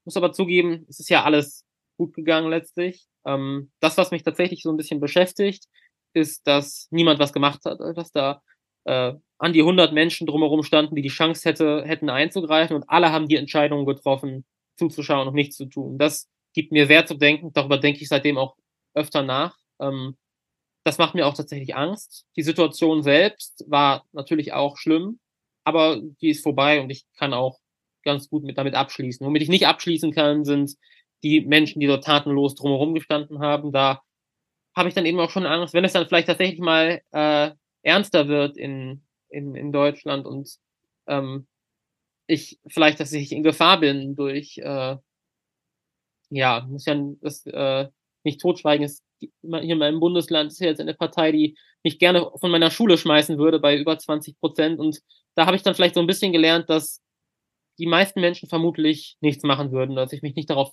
verlassen darf, dass mir andere Menschen helfen. Ähm, das ist so ein bisschen hängen geblieben.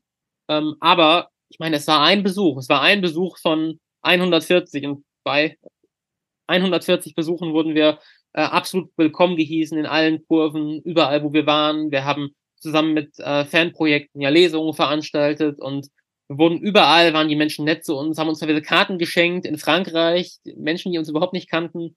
Ähm, also von daher, dass dort ein Prozentsatz von äh, 15, vielleicht 15 Prozent Menschen, schlechten Menschen sind, auch im Stadion, das ist normal, weil irgendwie ist es ja auch ein Querschnitt der gesamten Gesellschaft. Aber von daher kann ich tatsächlich ganz gut äh, damit, damit umgehen. Mirko, darf ich dich nochmal fragen, gibt es bei dir so die Momente, wo du sagst, die werden mir immer positiv in Erinnerung bleiben, die ragen etwas heraus und äh, das war der schlimmste Moment, wo ich vielleicht sogar überlegt habe, ob wir das so weitermachen können. Gibt es sowas? Auch schlimm. Es gab von beiden reichlich, würde ich sagen.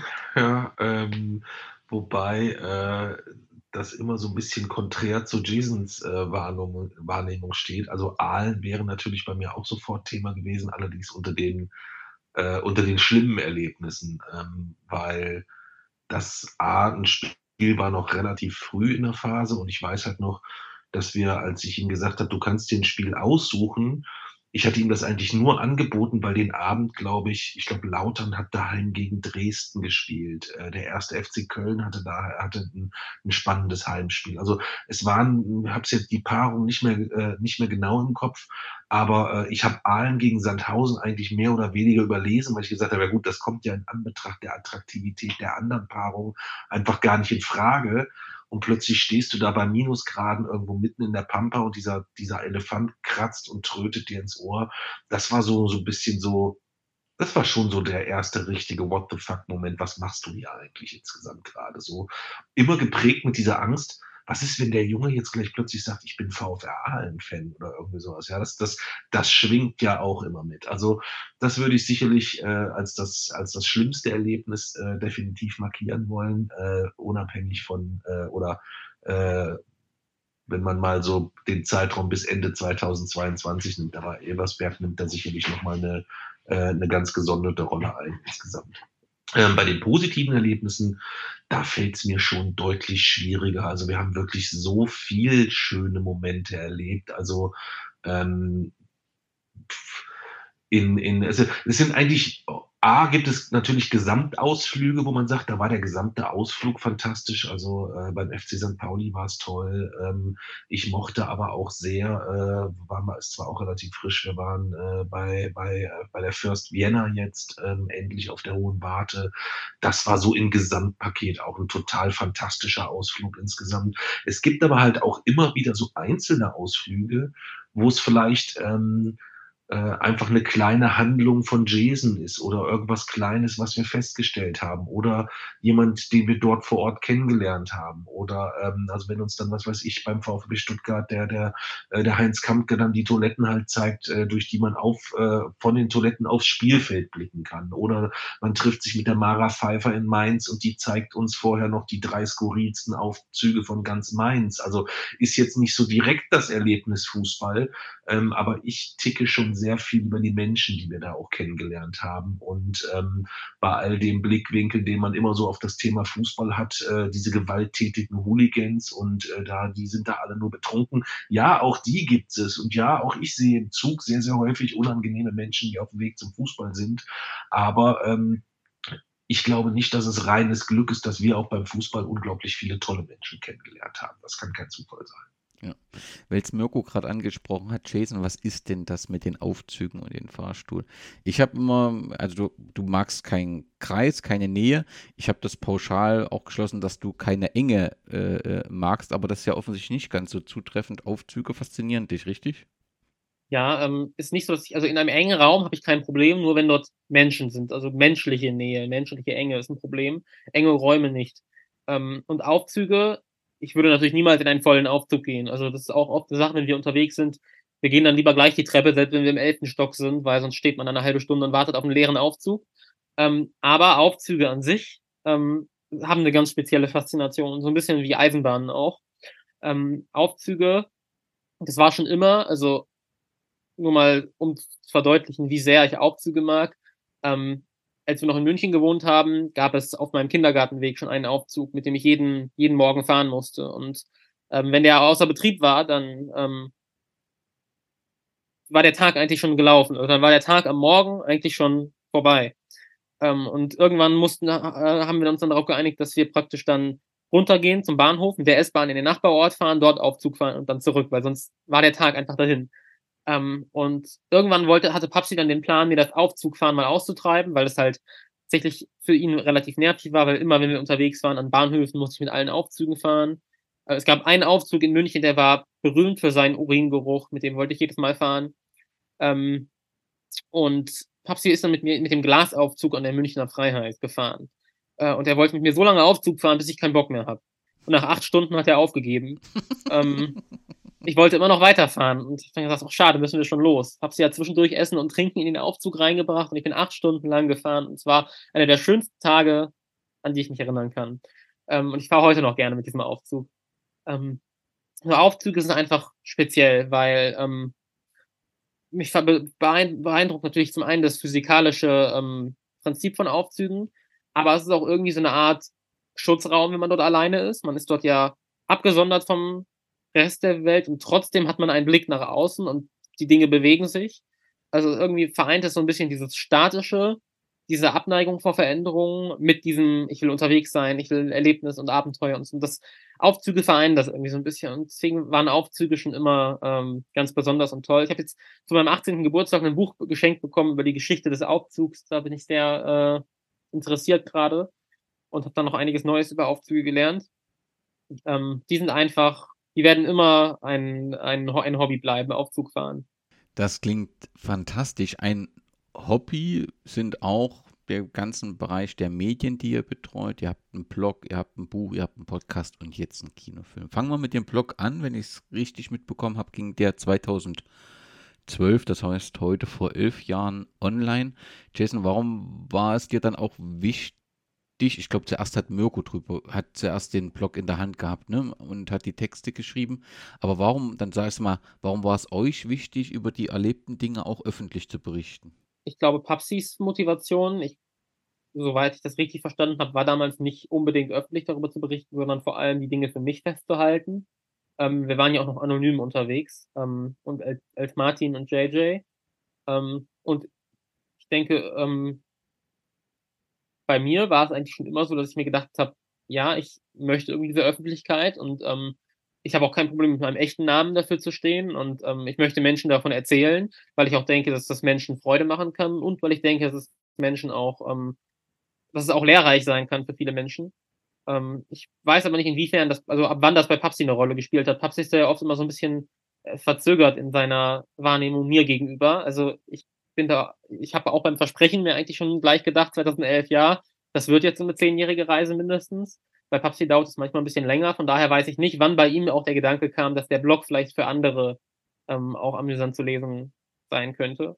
Na gut, der Schritt in die Öffentlichkeit ist ja auch immer mit Risiken verbunden. Offensichtlich habt ihr euch ja zum Anfang auch ähm, ja, anonym bewegt, also Gedanken gemacht. Ähm, egal wie, jeder, der in die Öffentlichkeit geht, wird auch oder kann auch zu einer Zielscheibe werden.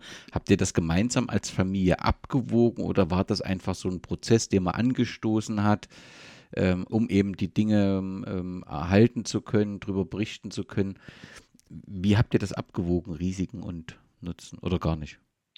Äh, also zunächst gar nicht. Ähm, wir haben uns, äh, als wir angefangen haben, darüber zu schreiben, äh, da liegt Jason vollkommen richtig. Das war so eine Mischung aus Festhalten für die Zukunft, gleichzeitig aber auch ähm, das Feststellen zu sagen, okay, ähm, du kriegst dort auch die, die Rückmeldung A von Autistinnen, Autisten, Eltern autistischer Kinder, Fußballfans etc., um zu gucken, wie geht das so weiter und ähm, wo sind vielleicht die Fallstricke? Ich meine, wir hatten halt auch von Autismus keine Ahnung zu dem Zeitpunkt insgesamt. Ähm, wir waren dann sehr, sehr vorsichtig, haben uns äh, das Impressum von jemandem geliehen, waren halt der Martin und der JJ. Äh, es gab keine Bilder, auf denen Jay-Z zu erkennen war insgesamt, weil eigentlich der Anspruch war zu warten, bis er 18 ist um zu entscheiden, was dann wirklich final mit seinem Klarnamen im Netz zu finden sein sollte.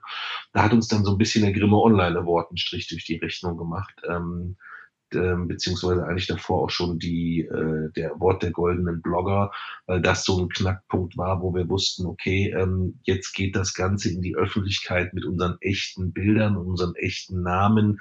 Das heißt, spätestens jetzt wird äh, da auch irgendwie so eine äh, Verbindung zu sein. Und ähm, Jason ist noch heute eher empört, dass ich so lange gewartet, dass ich warten wollte, bis er 18 ist. Ähm, da äh, hat er sich sehr drüber empört. Er wird das eigentlich, würde das eigentlich viel früher sehen. Und Zielscheibe war er schon recht früh, auch ohne einen Block insgesamt. Also das ähm, äh, bringt äh, der, der, der Ort, wo wir wohnen, vielleicht leider auch irgendwo so ein bisschen mit sich in Verbindung mit der doch immer sehr klaren Positionierung in allen Belangen. Also nicht zurückstecken, sondern ganz klar Flagge, äh, ganz klar eine Position beziehen und die verteidigen. Das hat Jason schon sehr, sehr, sehr früh gemacht und sich dort halt auch dementsprechend nicht nur Freunde gemacht. Spätestens mit dem Grimme-Preis für den Blog war klar, dass das, was ihr macht und auch wie ihr es macht, für großes Interesse und auch Begeisterung stößt. Für dich, Mirko, war das überraschend, was für eine Resonanz folgte auf das, was ihr dort für euch als Familie, als Gemeinschaft beschlossen habt, euren Weg zu gehen? Warst du von der Resonanz überrascht? Ähm, also ich würde die, die, die Resonanz insgesamt weiterhin gar nicht so groß einschätzen. Ich glaube weiterhin, dass wir dort uns in einem sehr nischigen Thema bewegen. Ja, es ist das Thema Fußball, aber all die Fußballinteressierten hängen dann sehr schnell und sagen, oh, da ist noch das Thema Autismus und Vater und Sohn und Gedöns. Also das sind dann, da sind auch ganz, ganz viele wieder raus dann insgesamt. Äh, sei es entweder, weil wir ihre Kurve beschmutzt haben, uns dort aufgehalten haben oder aus unterschiedlichsten Gründen. Oder wir haben halt umgekehrt die Situation, dass äh, sich Leute für das Thema Autismus interessieren und sagen, ah, Fußball ist so gar nicht meins. Also ja, es gab natürlich immer das, äh, das, das äh, Interesse rund um unsere Geschichte, aber ich würde mal sagen, die Resonanz haben wir sehr, sehr häufig dann selbst befeuert durch äh, die lange Lesereise oder irgendwie sowas, wo wir sehr niedrigschwellig ja quasi ähm, dafür gesorgt haben, dass wir so unsere eigene Tour aufbauen, die nach für Außenstehende ja dann häufig immer erstmal so, so wirkt und sagt, oh, guck mal hier, deren Booking-Agentur bringt die überall unter hier insgesamt. Aber ähm, so ist das ja gar nicht. Und auch heute, äh, sicherlich wird das durch den Film jetzt äh, äh nochmal ein bisschen eine andere, äh, eine andere Dimension. Aber noch heute ist es ja so, dass äh, so äh, die Dinge, die Jason wichtig sind, Reichweite für seine Botschaften, immer alles noch sehr, sehr überschaubar und sehr, sehr klein ist eigentlich. Äh, ich würde schätzen, dass wir wahrscheinlich irgendwie mindestens ein Drittel unserer äh, unserer Twitter-Follower persönlich kennen mittlerweile. Also das ist alles noch für mich sehr klein und überschaubar. Für mich wurde es 2017 dahingehend insgesamt zu so einem Problem, ähm, weil wir so viele Leute persönlich kannten, ähm, und plötzlich dann auch äh, nicht nur sich man mit irgendwelchen Menschen zusammen Fußballspiel angeschaut hat, sondern du hast dann auch plötzlich mitgekriegt, oh, dem geht's persönlich schlecht und äh, der hat sich vielleicht von seiner Frau getrennt und und dort ist, äh, äh da hatte die Frau eine, eine, eine Fehlgeburt oder so. Also es kam plötzlich so eine eine Welle zurück, wo ich sage, das sind alles Dinge, die, die wollte ich gar nicht wissen über diese Menschen. Das, das überfordert mich total insgesamt, so dass ich so 2017 angefangen habe, mich insgesamt so ein bisschen ähm, auch wieder zurückzuziehen und eigentlich eher so versuche, äh, hinter den Kulissen das zu, äh, zu managen und zu machen, wo Jason sagt, da habe ich jetzt Bock drauf oder das ist jetzt der Fokus oder das ist jetzt wichtig insgesamt. Ähm, was nicht immer gut gelingt, weil wir weiterhin Vater und Sohn sind, ohne dass dahinter ein Social Media Team oder ein Management oder sonst irgendwas steht. Das macht skurril, ähm, aber äh, macht es halt auch manchmal ein gutes Stückchen schwieriger. Jason, wie bewertest du das? War das für dich überraschend oder war klar, dass ihr mit euren Inhalten auf ein großes Interesse stoßt. Also ich finde schon, also Mirko hat das jetzt anders formuliert, als ich es wahrnehme, also dass selbst diejenigen, äh, die sich nicht so für Fußball interessieren äh, äh, wie ich, wir kommen über die Wochenendrebellen kommen wir immer ins Gespräch, weil das doch sehr, sehr bekannt ist und viele das Buch gehört haben und noch mehr euren Podcast hören, so nehme ich das zumindest äh, wahr. Wie hast du so die, die Resonanz auf, auf euch, wie bewertest du die? Ähm, ich sehe das auch tatsächlich eher wie du. Ähm, ich war äh, nicht überrascht davon, dass äh, viele Menschen an unserer Geschichte so Interesse haben. Und ähm, ja, natürlich ging es, also natürlich wäre es cool, wenn wir noch mehr Menschen erreichen, aber ich denke schon auch, ich meine, wir wurden ja auch jetzt auch schon ein paar Mal so in der Öffentlichkeit angesprochen. Und äh, ich denke auch, dass, also klar, man hat so auf der einen Seite die Zahlen, und die Statistiken und die sind dann im Blog, im Blog manchmal auch ein bisschen ernüchternd vielleicht, wenn man überlegt, wie viel Zeit hat man sich in was gesteckt und dann lesen das vielleicht nicht so viele Leute oder dann hören die Folge nicht so viele Leute und jetzt noch mit dem, was auf Twitter momentan passiert, äh, bricht ja auch so ein bisschen ein wichtiges äh, Netzwerk weg, auf dem wir unsere Reichweite erzielt haben.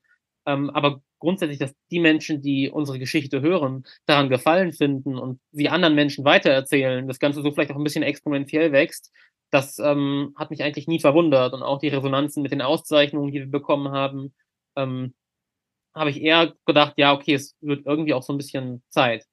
Und ich denke, jetzt mit dem Film, der kommt, ähm, wird diese Reichweite ja, also die, die wird ja extrem stark zunehmen. Ich äh, denke auch, dass das etwas Positives ist und äh, ja, ich denke ehrlich gesagt, dass mit dem, wie viel, wenn ich überlege, wie viel Zeit wir dort reingesteckt haben und ähm, wie, wie unglaublich anstrengend das manchmal auch ist, nicht unsere Reisen, die sind eigentlich immer Vergnügen für mich, aber ähm, dann eben ja auch der Podcast und der Blog und es ist ja auch unfassbar viel Arbeit wirklich. Also das ist mehr Arbeit als Schule für mich. Ich, das, ist, das sind jeden Tag wirklich viele Stunden und ich finde, da haben wir es wirklich auch einfach ähm, verdient, dass diese Resonanz kommt und wie gesagt, es wundert mich nicht, weil wenn ich nicht überzeugt davon wäre, dass unsere Geschichte erzählenswert ist und sich vielen Menschen gefallen wird, dass sie das Potenzial hat, etwas zu verändern ähm, im Kopf der Menschen, wer soll dann daran glauben? 2016, ich glaube, es war eine Intention von dir, Jason, ging, seid ihr mit dem Radio Rebell, einem eigenen Post Podcast online gegangen. Gab es Vorbilder, dass ihr auf die Idee kommt oder war es die klassische Entwicklung? Wir haben einen Blog und äh, wollen jetzt da mit dem Podcast, da kann man sich äh, mehr austauschen, das wird äh, ganz gern gehört und äh, da kann man tiefer in die Diskussion gehen, vielleicht als in, in so einem äh, äh, Text. was war die Intention hinter diesem Podcast oder wer kam, aus welchem Grund kamt ihr darauf, mit einem Podcast online zu gehen? Das war meine Idee.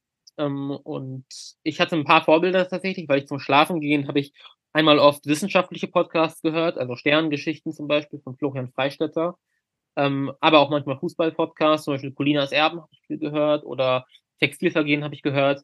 Ähm, und das waren alles so ein bisschen die Vorbilder und so ein bisschen so ist unser Podcast ja auch. Es ist ja eine Mischung aus allen möglichen Themen. Wir sprechen äh, über unsere Erlebnisse zum einen natürlich und dann eben manchmal auch über unsere Erlebnisse im Stadion oder im Kontext unserer Fußballreisen, aber wir reden auch über wissenschaftliche Themen und über völlig andere Themen. Es ist ja äh, sehr, sehr bunt. Und ähm, ich denke, ja, es waren zum einen die Vorbilder, die mich dann darauf gebracht haben, einen eigenen Podcast machen zu wollen. Ähm, aber als ich dann, als wir dann angefangen haben tatsächlich, hat mir dieses Medium auch schnell sehr gut gefallen, weil ähm, erstmal, es gibt nicht diese visuelle Komponente, das heißt, niemand setzt das auf die Optik, das ist so ein bisschen das, was mich nervt. Ähm, äh, bei, das Einzige, was mich bei Fernsehauftritten nervt, liebe Fernsehauftritte eigentlich, aber dieses, dieses, dass da so ein Fokus drauf gelegt wird, ja, wie sitzen jetzt die Haare und so, das mich immer total angenervt. Äh, beim Podcasten kann man also auf dem Bett liegen und einfach reden und der Inhalt zählt, nur der Inhalt. Ähm, und mir kann niemand ins Wort fallen. Das heißt, ich kann meine Gedanken ausführen und die Menschen können sich zurückmelden, aber nicht sofort, wie zum Beispiel auf einer Lesung oder in einer Diskussion, äh, sondern das ist mein, also ich habe die Kontrolle über dieses Medium und ich entscheide, wie das Ganze abläuft. Und äh, das hat mir beides sehr gut gefallen. Wer den Podcast bis heute nicht gehört haben sollte, mit welcher Episode sollte er heute beginnen? Episode 1, dann chronologisch vorgehen. Als nächstes nach dem Podcast, also nach Blog, nach Podcast, kam das Buch. Wie kam es dazu? Mirko, du bist der Verfasser, richtig? Ja, das würde Jason wahrscheinlich nicht, nicht zu 100% unterschreiben, aber ja, äh, dem ist so. Ja, dem ist so. Naja, nicht vollständig. Sage ich ja nicht zu 100%. Ja. Also Jason hat das Vorwort geschrieben und das Glossar.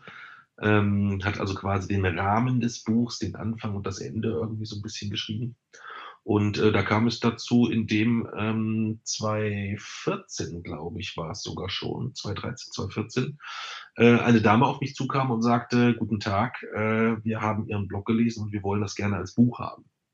Und ähm, ich war beruflich damals sehr eingebunden, habe gesagt, das ist schön, aber das wird nicht gelingen. Äh, ich wüsste auch gar nicht, wie das wie ich das machen sollte. Und hat sie gesagt, äh, machen Sie sich dazu Gedanken. Es ist auch völlig egal, wie Sie das machen. Sie können das handschriftlich mir zufaxen. Sie können den Text auf Band sprechen oder sonst was, dann tippen wir es ab, aber wir hätten das gerne als Buch. Und ähm, ich habe es dann versucht äh, äh, über, naja, ich lasse mir einfach eine sehr, sehr lange Frist geben und habe dann gesagt, okay, ich würde das machen, aber das Buch ist frühestens 2016 fertig und dies, also irgendwie so nochmal so zweieinhalb Jahre fürs Schreiben eingefordert. Und die haben bei allen immer gesagt, jo, jo, jo, jo, jo, ähm, Hauptsache wir kriegen das. Äh, und so ist das äh, Buch dann entstanden. Ja. Ich habe ähm, die verschiedenen Kritiken durchsucht. Ich habe nichts Negatives gefunden. Ich habe nur Positives gefunden. Der bin durch Zufall auf dem Rote Brause Blogger gekommen. Das ist ein Blogger im Umfeld von Raba äh, Leipzig. Das Witzige ist, dass dieser Verlag, wo das veröffentlicht wird, ja eine Marke der, der Red, Bull, Red Bull Media House GmbH ist. Und äh, das fand er zumindest, hat er so ein bisschen äh, beleuchtet und hat ein bisschen geschmunzelt drüber. Aber er schreibt, dem Buch fehlt völlig der Missionierungswille. Das macht es zu einem angenehmen, lehrreichen und sehr anregenden Lesebuch, wo man sich abgeholt fühlt. Und so oder ähnlich sind viele positiven Kritiken. Ich finde keine negative äh, Kritik. War so auch insgesamt ähm, die Resonanz auf das Buch und auch bei den Lesungen durchweg positiv? Ja, also ich habe, also es gibt sicherlich mal so die ein oder andere Passage. Äh, also wir haben äh, auch gerade jetzt aktuell in Verbindung mit der Verfilmung äh, der Wochenendrebellen Kinofilm ist ja eigentlich aus rein rechtlicher Sicht erstmal eine reine Buchverfilmung. Ähm, auch wenn äh, Jason das äh, durch seinen zusätzlichen Input dann so ein bisschen äh, verhindert hat und dem Ganzen noch ein Upgrade gegeben hat. Aber ja, ähm, ist tatsächlich so. Es gibt immer mal so einzelne Punkte. Also äh, wir haben diese Woche erst in einem Interview äh, die Frage gehabt, weil ich im Buch ja schreibe, äh, dass Jason ein widerlicher Mensch sein kann. Ja, und äh, wie ich das als Vater über meinen Sohn schreiben könnte und ob ich das heute auch noch so sehen würde und, und, und. Also es gibt immer mal so einzelne Kritikpunkte, die ich auch total nachvollziehen kann, zu denen wir aber in Gänze immer noch stehen. Und insgesamt ist es vielleicht so, dass, ähm, ja, ich hätte das Buch, glaube ich, gerne noch intensiver mit Jason. Also ich selbst bin da vielleicht der, mein, mein größter Kritiker, was das angeht. Ich hätte da schon gerne auch damals mehr Input von, von, von, von Jason noch gehabt. Aber ja, das Buch war rein äh, äh, vom, aus, aus wirtschaftlicher Perspektive kein Riesenerfolg. Also es ist kein, kein, kein Bestseller, weil es halt äh, dann doch sehr nischig und speziell ist. Aber es ist ein Buch, ähm, welches die, diejenigen, die es gelesen haben, äh, ich noch keinen kennengelernt habe, der es, bereut hat. Ja.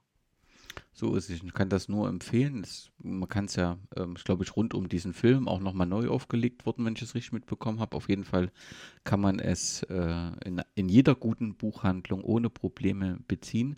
Ähm, Jason, wie ist die Lesereise, wie die, die Mirko angesprochen hat? Wie waren deine Eindrücke? Sind die durchweg positiv, weil ihr verschiedene Fanprojekte, verschiedene Menschen kennengelernt habt und über euer Buch und euch berichten konntet? Oder gab es da auch ein paar äh, nicht so schöne Eindrücke.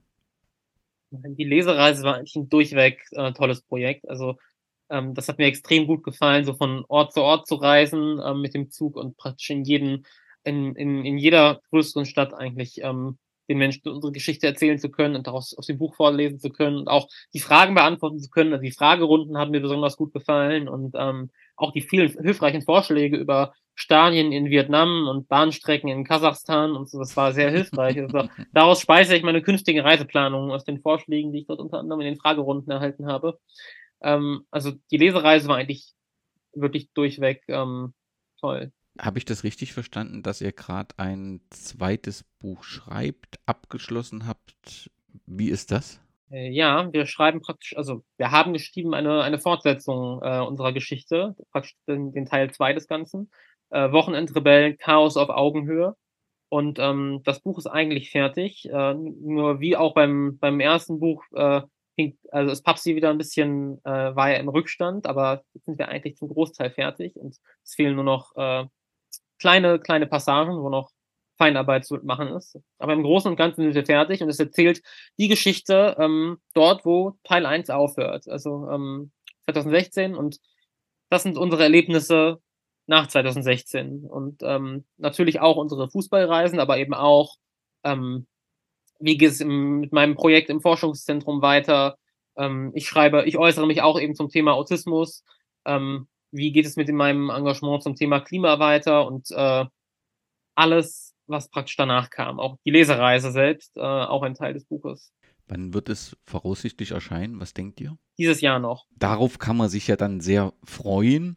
Nun ist aber der Anlass dieses Podcasts gerade der Film, der am 8, ab 28. September in allen deutschen Kinos läuft. Drehbuchautor Richard Kropf las wohl 2017 euer Buch und war, wie das jedem geht, der dieses Buch liest, sofort begeistert und hatte aber eben den Wunsch, es auch zu filmen. Und offensichtlich gab es ein erstes Gespräch im Café Krone unweit des Jahn-Sportparkes. Was wohl so, Mirko, ich glaube, ich weiß nicht, ob ihr das zu zweit geführt habt, aber sicherlich warst du für ihn erstmal der erste Ansprechpartner. Was war der erste Eindruck und was waren auch eure ja, Bedingungen, dass eure Geschichte verfilmt werden konnte? Also wir haben das Gespräch natürlich zu dritt geführt, äh, wie wir eigentlich ähm, spätestens, glaube ich, seit 2014, 2015, äh, ja, so, so, so, so organisatorische Sachen, da bin ich meistens der Ansprechpartner, aber wenn es dann wirklich um die Termine mit Entscheidungen geht, dann ist, äh, dann ist Jason, äh, Jason immer dabei. Also wir waren zusammen im, äh, im Café Krone und haben uns äh, hauptsächlich mit Richard getroffen erstmal, ähm, weil Richard der einzige Interessent für die Filmrechte Option war, wo wir wirklich einen Namen gesehen haben. Also es gab mehrere Interessenten, aber das waren dann alles Firmennamen, ähm, mit denen wir erstmal, also die wir uns bekannt waren natürlich, äh, die Firmennamen, aber ähm, wir fanden es recht charmant, dass da plötzlich dann irgendwie neben diesen großen Namen äh, dann irgendwie plötzlich stand Richard Kropf. Und ähm, dann haben wir gesagt, das ist derjenige, mit dem wir uns zuerst, zuerst treffen oder mit dem wir uns zuerst unterhalten. Und äh, Richard war dann auch derjenige, der uns am ehesten das Gefühl gegeben hat, das ist niemand, der will deine Geschichte kaufen, sondern das ist jemand, der will deine Geschichte erzählen.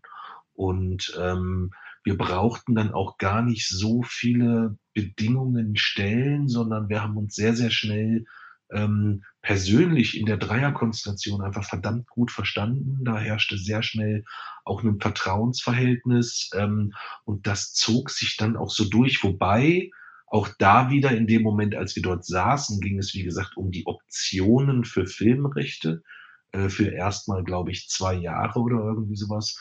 Ähm, und äh, die Gefahr, dass daraus einfach gar nichts wird, habe ich zu dem Zeitpunkt weiterhin für deutlich größer gehalten eigentlich insgesamt, dass da vielleicht einfach nichts bei rauskommt.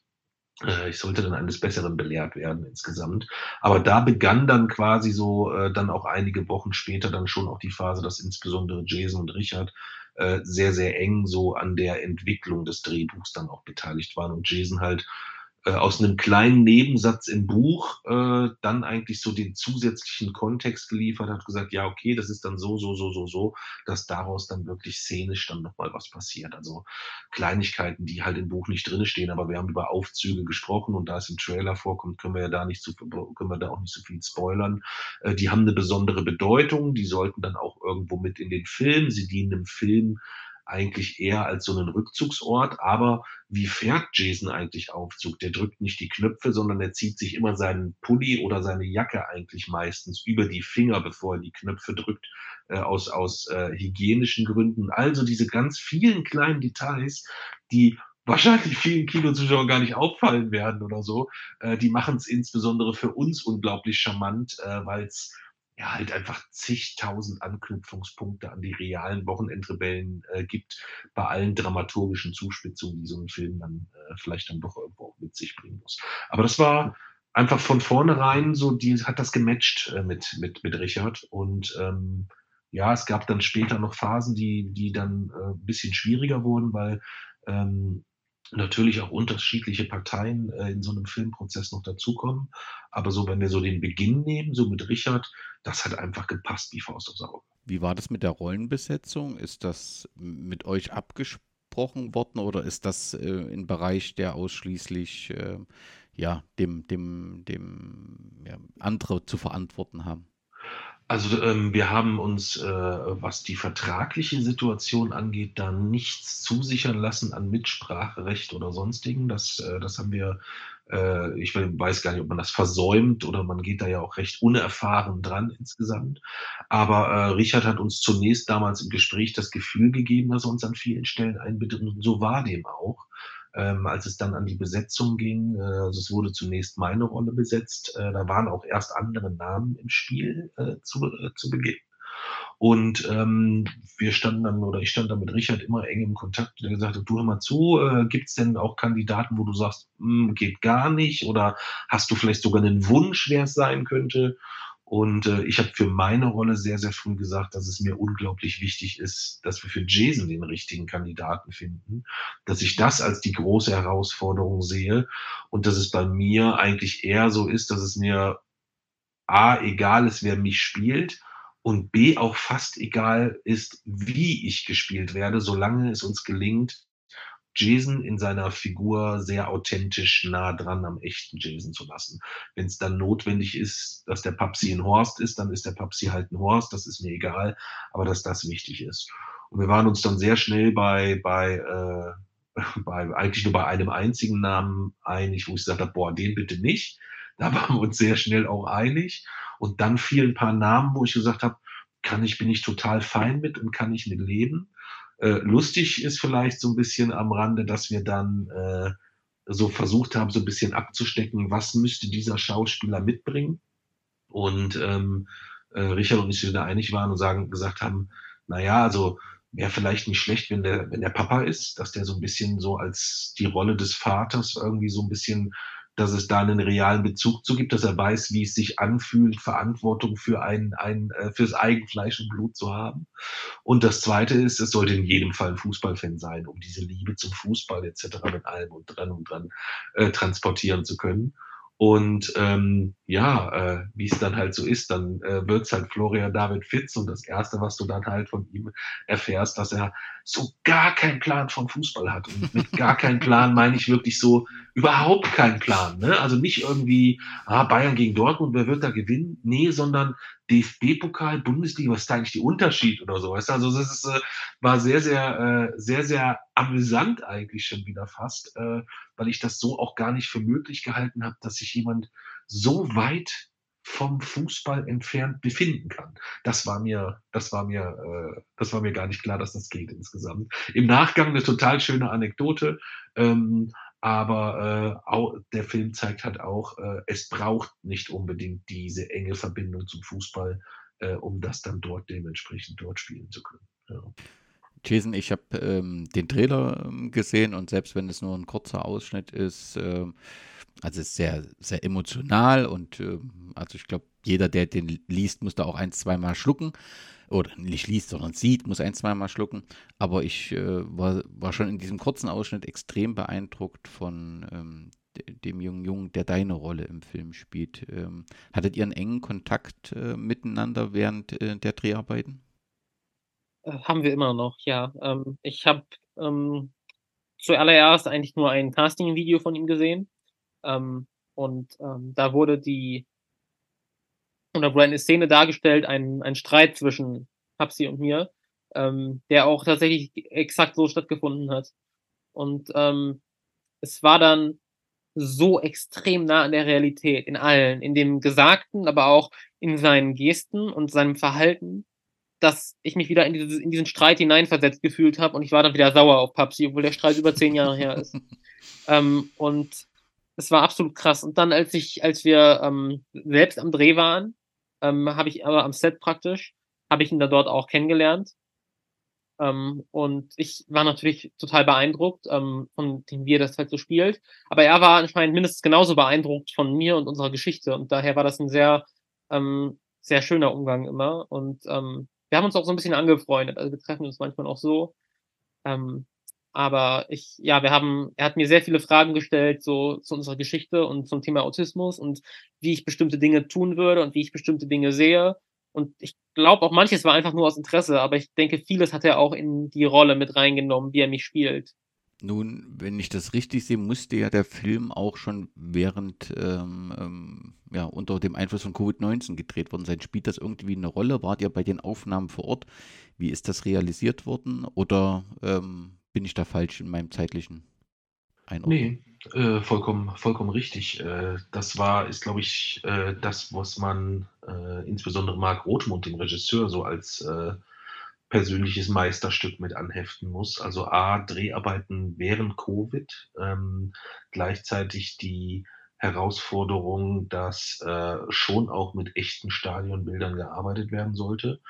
Die äh, Stadien öffneten sich zu Beginn der Dreharbeiten gerade wieder recht frisch. Man wusste aber nicht, klappt das ein Spiel, klappt das zwei Spiele, klappt das drei Spiele. Also die Dreharbeiten gingen in den, äh, in den, in den Herbst hinein, ähm, so dass das immer etwas war, mit was kontinuierlich äh, äh, unterschiedlichsten Anpassungen unterliegen, äh, unterliegen musste. Und äh, man hat A am Set unglaublich detailliert drauf geachtet, alle Komparsen, äh, es wurde täglich getestet mit allem drum und dran, was man halt so an Vorsichtsmaßnahmen dann auch treffen kann.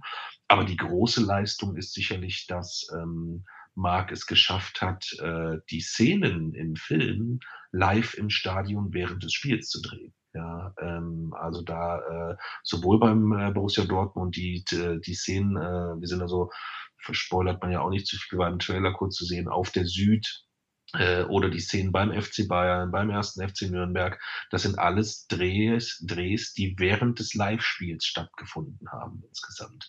Äh, es gibt einzelne kleine Dialogpassagen, wo man äh, für die äh, für den für den für den wirklich einwandfreien Ton nochmal so in Nahaufnahme mit Komparsen dann einzelne Dialoge gedreht hat insgesamt.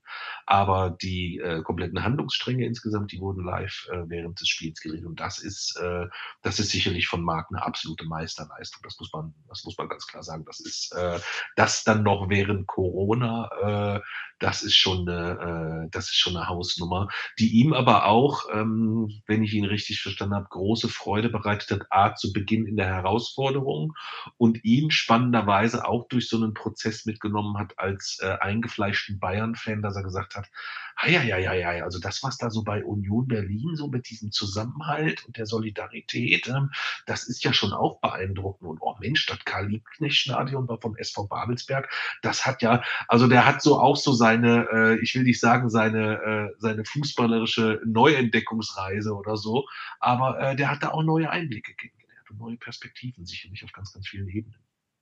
Ich glaube, es sind sieben Stadien, in denen ähm, gedreht wurde. Wie wurden diese Stadien ausgewählt?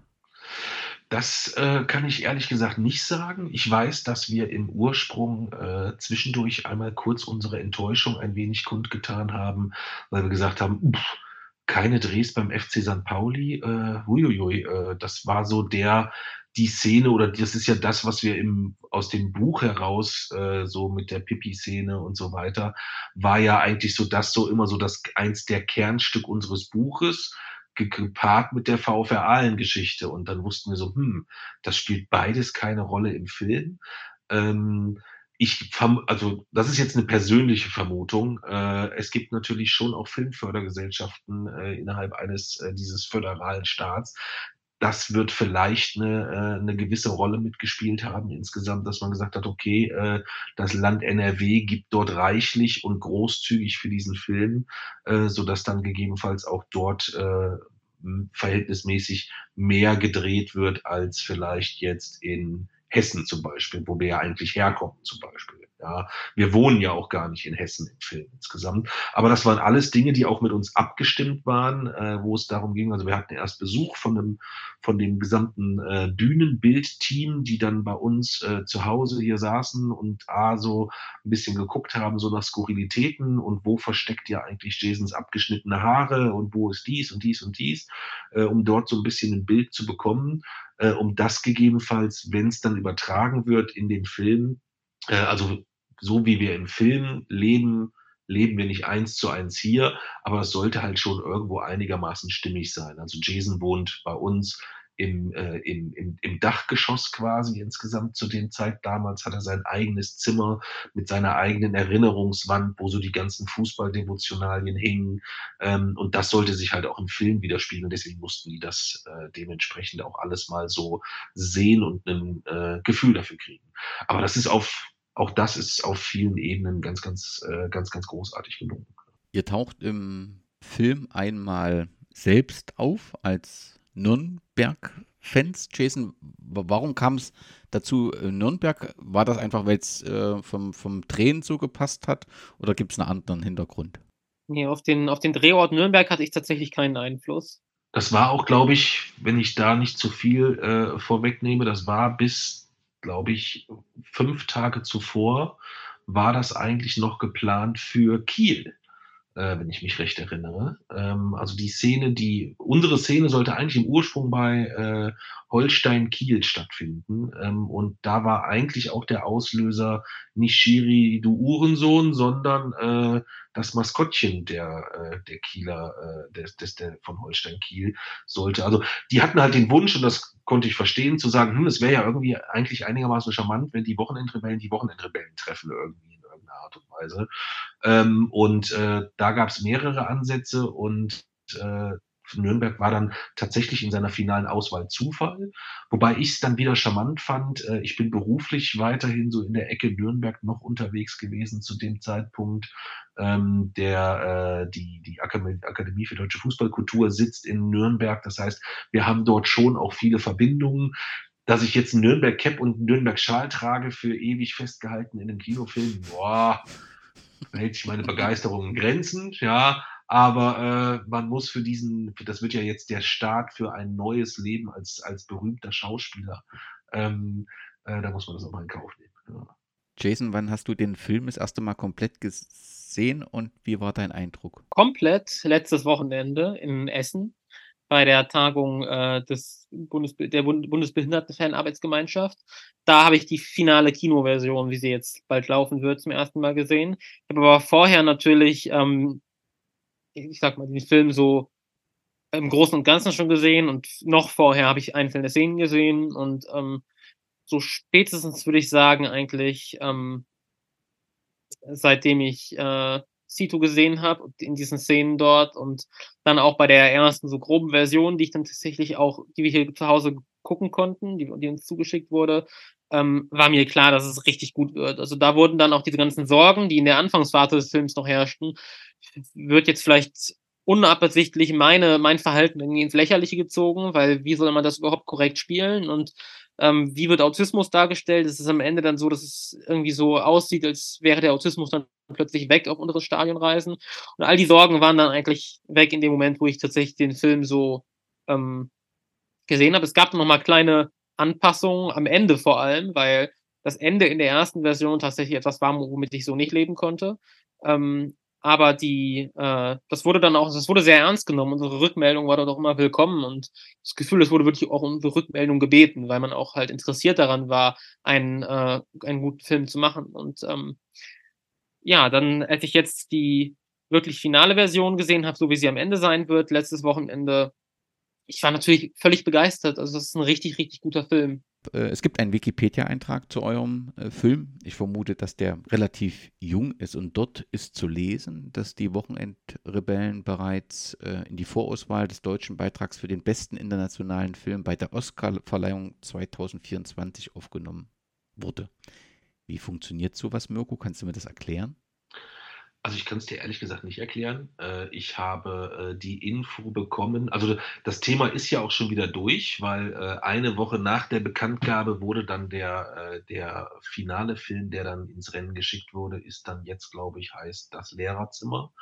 Ähm, das heißt, ähm, da die, die Freude währte ungefähr eine Woche und während Jason schon die, die, die Segeltour in die USA plante und wie wir da hinkommen und was weiß ich nicht alles und mir die Schweißperlen schon wieder auf der Stirn standen, war ich dann sehr dankbar, ähm, als man sich dann doch sehr schnell für einen anderen Film entschieden hat. Obwohl es für ähm, den deutschen Film natürlich eine schlechte Entscheidung ist. ja, natürlich, absolut. Wir hätten, ja. Deutschland hätte zweimal in Folge den besten internationalen Film gehabt, wenn wir es gewesen wären. Ja, wahrscheinlich, ja, wahrscheinlich. ähm, nein, also was die Auswahl angeht, äh, kann ich dir ehrlich gesagt gar nicht sagen. Das steht noch auf meiner Frageliste, ähm, weil es mich tatsächlich auch interessiert. Gibt es dort jemanden, äh, der das eingereicht hat, vorgeschlagen? Ich meine, der Film ist ja auch noch gar nicht draußen, also es kommen ja dann auch nicht so viele in Frage. Alle anderen Filme, die, äh, die dort mit aufgeführt waren, sind ja auch schon im Kino zu sehen gewesen. Ähm, heißt aber auch, sage ich auch ganz offen, es kann natürlich auch sein, dass sich da auch einfach eine Produktionsfirma bewerben kann und es ein total cooler Marketingkniff ist zu sagen, der war in der deutschen Oscar-Vorauswahl. Ich weiß es wirklich nicht. Ich kann es dir, kann's dir gar nicht sagen. Äh, mein Interesse war aber auch schnell wieder abgeflaut, weil A, ich äh, diesmal mit meinem Pessimismus äh, dann ja dort doch auch eher mal recht hatte, was ja sehr selten ist. Sonst ist ja Jason eigentlich immer derjenige, der sagt, doch, doch, wir gewinnen den Grimme Online Award. Doch, doch, wir sammeln 50.000 für die Nevin Supported Stiftung. Doch, doch, das klappt und das klappt. Da hatte er immer recht. Diesmal lag ich mal richtig, ist auch nicht schlecht. Ja. Weil man sagen muss, dass äh, in der Regel, also meine, meine Angaben beruhen auf der Annahme, dass die Juries, die dahinter sitzen, auch einen Hauch von Menschenverstand haben in ihrer Entscheidung. Und oft ist es so, dass, ähm, also ein paar Mal ist es passiert, auch bei äh, Forschungswettbewerben zum Beispiel, dass ähm, es halt wirklich handwerkliche Fehler der Jury waren, die dann dazu geführt haben, dass äh, meine Prognose nicht eingetreten ist. Und darauf würde ich in dem Fall auch spekulieren. Ja, lassen wir das einfach mal so stehen insgesamt. Ja. Aber ich kann es dir, wie gesagt, wirklich nicht sagen. Äh, aber äh, ich würde fast tippen, dass dort ähm, wahrscheinlich irgendwie auch äh, filmintern jemand tätig geworden ist, um eine Bewerbung einzureichen. Vermute ich, wie gesagt. Ja. So vermute ich das auch. Ein Thema, was ihr immer mitnehmt, ist diese bessere Welt, die du, Mirko, deinem Sohn versprochen hast, wenn ich das richtig verstanden habe. 2014 gab es offensichtlich bei euch äh, sowohl intern als auch zu dem, was drumherum ist, eine besondere Situation. Es stellte sich die Frage, wie das denn so sein soll, wenn Jason irgendwann mal alleine ähm, in dieser Welt leben soll. Und da hast du, Mirko, das Versprochen, ge Versprechen gegeben, dass die Welt besser werden wird. Und ich glaube, daraus ist, wenn ich das richtig verstanden habe, auch die Unterstützung der Nevin Supported Stiftung oder ist ein Ergebnis dieses Vater-Sohn-Gesprächs richtig? Das ist soweit richtig und ist eigentlich auch, wenn man so will, der, einer der Haupthandlungsstränge von Chaos auf Augenhöhe, sprich von unserem zweiten Buch. Ähm, das erzählt so ein bisschen, a, rückgreifend äh, 2014, wie es überhaupt, wie man als Vater auf die dumme Idee kommen kann, seinem Sohn, nachdem man ihm das Versprechen gegeben hat, äh, sich alle Vereine anzuschauen, um einen Lieblingsverein zu suchen, wie man auf die dumme Idee kommen kann, ihm zu versprechen, dass die Welt besser wird insgesamt. Das ist so die, ein, ein, ein Teil des Buches, äh, A, der Auslöser dieses zweiten nicht sehr klugen Versprechens und was das dann, was dann daraus entstanden ist. Und ja, äh, da hängt unter anderem ganz eng mit zusammen, dass wir ähm, uns irgendwann entschieden haben, äh, die Nevin Supported Stiftung äh, oder die heißt ja jetzt Welfare Nevin Supported Stiftung zu unterstützen. Jason, kannst du die, die Arbeit der Stiftung vorstellen und auch so ein bisschen berichten, wie der Kontakt zustande kam? Ähm, ja, also die, die Stiftung arbeitet in äh, Ostafrika, in Äthiopien vor allem und äh, seit dem Krieg dort auch in Kenia und Tansania. Ähm, und es geht darum, ähm, eine Versorgung mit Trinkwasser und mit Sanitäranlagen herzustellen. Ähm, also eine Wash-Versorgung nennt man das. Ähm, und äh, das betrifft eben die Länder, die ähm, wo die Versorgung auch besonders schlecht ist, wo viele Menschen auch äh, sterben, dadurch, dass sie kein Trinkwasser haben oder verunreinigtes Trinkwasser zu sich nehmen. 1000 Kinder sind das alleine äh, jeden Tag. Ähm, und äh, wo das Ganze durch die Klimakatastrophe und die Erderhitzung auch noch schlimmer wird. Ähm, also da geht es darum, äh, letztlich ähm, ja, Menschenleben zu retten. Und äh, das Besondere an der Neville Subotic Stiftung ist halt die Nachhaltigkeit, die hinter diesem Unterfangen steckt. Also dass nicht nur äh, praktisch die Brunnen gebaut werden und dort nach Wasser gebohrt wird und nicht nur Sanitäranlagen errichtet werden, ähm, sondern dass ähm, die auch gewartet werden regelmäßig und dass es Schulungen gibt im Umgang mit dem Wasser und dass sichergestellt wird, dass das dauerhaft hält und dass die Menschen nicht für morgen oder für übermorgen oder für ein Jahr lang Wasser haben, sondern dauerhaft. Ähm, und äh, hinzu kommt natürlich, dass die Verwaltungs- und Reisekosten ähm, bei den Stiftungen nicht von den Spenden abgezogen werden, sondern von Neffen selbst getragen werden. Und dadurch ermöglicht sie einfach ein extrem effizientes Einsetzen von, ähm, von Geld tatsächlich um die Welt besser zu machen. Und ähm, das waren auch die Hauptargumente, warum, also aus denen ich äh, entschieden habe, dann, dass die Neville Stiftung werden muss. Ähm, unser Grundgedanke war dann eben, okay, wir gehen einem Buch auf Lesereise und wir sammeln Geld und das geht dann in eine Stiftung und damit wollen wir die Welt eben besser machen. Und da haben wir uns dann eben für die äh, Neville Stiftung entschieden. Mhm. Mein Haupt, also mein Hauptgedanke dabei, dass es Wasser sein muss, war einfach, dass ähm, aus dem Mangel von Wasser und Sanitäranlagen extrem viele andere Probleme resultieren. Also ich habe mich so gefragt, wo will man anfangen, wenn man die Welt besser machen will? Weil überlegen, 2016 war das. Und wenn man 2016 sich so umgeschaut hat, hat man, war halt wirklich, man wurde eigentlich erschlagen von allen und hat sich gefragt, wo will man bei dieser Welt bitte anfangen? Ähm, und dann war schnell klar, dass man bei Wasser anfangen muss. Denn Wasser ist das, ist das Fundamentalste überhaupt. Es ist einfach ähm, ein Menschenrecht, aber auch überhaupt die Bedingungen dafür, Menschenrechte wahrnehmen zu können, weil es wirklich buchstäblich für das körperliche Überleben notwendig ist. Und aus dem Mangel von Trinkwasser ähm, resultiert eben dieses verunreinigte Trinkwasser und das Ausbreiten von Krankheiten. Es resultiert, dass viele äh, Kinder den ganzen Tag lang mit Wasserkanistern durch die Wüste rennen müssen zum nächsten Brunnen und dadurch nicht zur Schule gehen können. Also ähm, mangelnde, also das, äh, die Verwehrung des Rechts auf Bildung hängt mit Wasser zu, äh, zusammen. Die Geschlechterungerechtigkeiten hängen mit Wasser zusammen, weil ähm, zum Beispiel Menschen, die menstruieren, gar nicht zur Schule gehen können, wenn es dort keine äh, äh, hygienischen Sanitäranlagen gibt. Und äh, also alles hängt irgendwie, vieles hängt irgendwie mit dem Mangel an Trinkwasser und Sanitäranlagen zusammen. Deswegen musste das der Punkt sein, an dem wir anfangen. Deswegen sind wir dort auf Lesereise gegangen. Und ich habe immer wieder das Spendenziel erhöht. Und jetzt äh, aktuell 100.000 Euro ist das nächste Ziel. Es würde ähm, ungefähr, so um sich einen, einen Maßstab zu verschaffen, äh, mit den 50.000 Euro, die wir jetzt an meinem 18. Geburtstag äh, vervollständigt haben, äh, das entspricht ungefähr 1000 Menschen, die halt nachhaltig, dauerhaft Zugang zu dieser Versorgung haben. Ähm, und das ist natürlich irgendwie ein Erfolg. Aber es sind halt viele Dutzend Millionen Menschen, die keinen Zugang dazu haben. Und so, damit ist natürlich auch klar, dass unsere, dass wir noch lange nicht am Ziel sind, dass wir immer, immer weitermachen müssen, auch in Zukunft. Wie kam der Kontakt mit der Stiftung zustande oder bist du durch Zufall einfach rund um das Thema Wasser einfach auf die Stiftung gekommen? Also Papsi und ich haben uns eben zusammen damit beschäftigt, wie dieses Versprechen äh, eingehalten werden kann.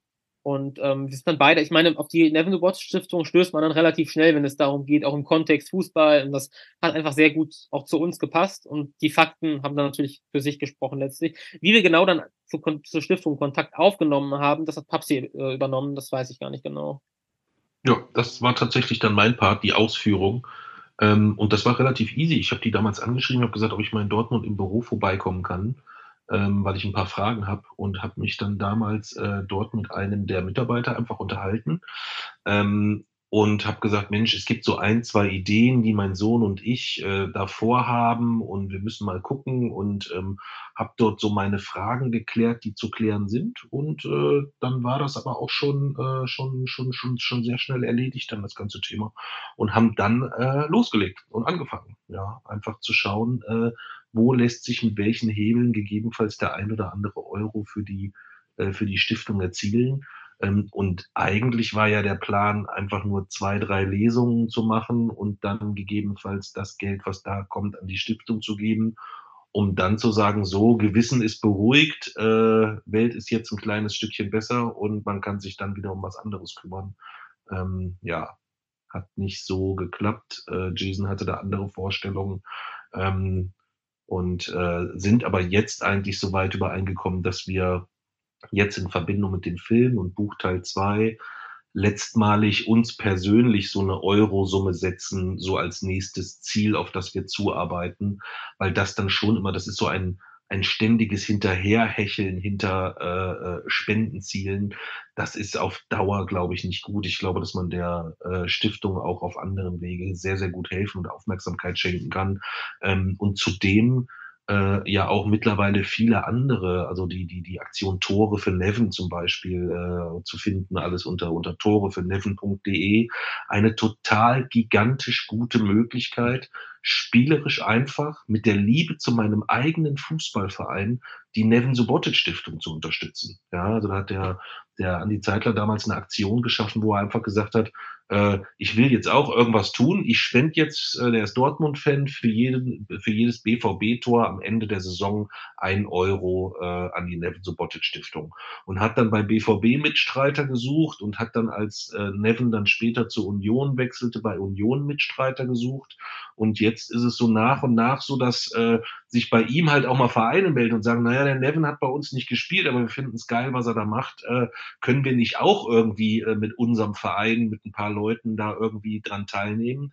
Und ähm, das ist jetzt das, wo wir nach dem Erzielen unserer, äh, unseres Spendenziels parallel eigentlich immer wieder darauf aufmerksam machen wollen, ähm, dass man da einfach, wenn man drei, vier, fünf Leute beisammen bekommt für seinen eigenen Verein, auf Tore für Neven.de sehr charmant die Neven Subotic Stiftung dauerhaft und nachhaltig mit einem überschaubaren Betrag. Also es ist dann nicht so, dass man da selber jetzt gucken muss, boah, wo soll ich denn jetzt 50.000 Euro herkriegen, um denen zu helfen? Nee, brauchst du nicht. Aber wenn du vielleicht 10 bis 15 Kumpels zusammenbekommst und jeder von euch am Ende des Monats oder am Ende des Jahres äh, eine Summe X zusammenbekommt, dann ist das schon etwas, wenn uns das mit mehreren Vereinen gelingt, dass dort ein viel größere Multiplikatoren und viel größere äh, Spendensummen dann auch möglich sind. Also da sind so, äh, ist so der, der, der Weg, den wir jetzt so dort mehr einschlagen möchten. Aufmerksamkeit für die Stiftung, aber verweisen eigentlich insgesamt, was Spenden angeht, auf diese wirklich total,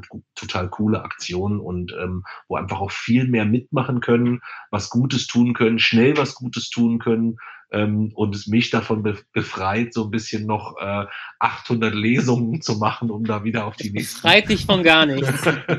ich habe befürchtet, dass du das sagst. Nein, die Lesung hat ja auch damit nichts zu tun, aber diesen, diesen, äh, das war halt auch auf Dauer nicht machbar. Ne? Also wir haben 55 Lesungen gemacht, äh, sehr, sehr häufig so auf, auf, auf eigene Kosten angereist und so weiter. Das ist dann manchmal schwierig, wenn du dann mit, mit, mit 150 Euro Spendengeld nach Hause fährst, um, hast aber selber 150 Euro in die Hand genommen, um da erstmal hinzukommen und so weiter. Das war ja manchmal schon auch auf wackeligen Beinen insgesamt. Da ich bereue da nicht eine einzige Lesung. Das war auch vor zwei Leuten auf dem Gelsenkirchener Marktplatz ein sehr, sehr schönes Erlebnis. Aber nichtsdestotrotz müssten wir da halt auch nach, nach anderen Wegen der Unterstützung finden, äh, äh, andere Wege der Unterstützung finden. Aber ein paar Lesungen wird es auch mit ähm, dem zweiten Teil des Buches wieder geben. Da freue ich mich und ich nehme an, viele Hörerinnen und Hörer auch heute schon drauf. Letzte Frage, die ich habe. Mirko, ihr oder du, als die, in der Lesung, das, als du das Buch signiert hast, hast du äh, geschrieben, danke fürs Weltverbessern. Und ähm, letztendlich geht es ja auch immer, die Welt ein bisschen besser zu machen.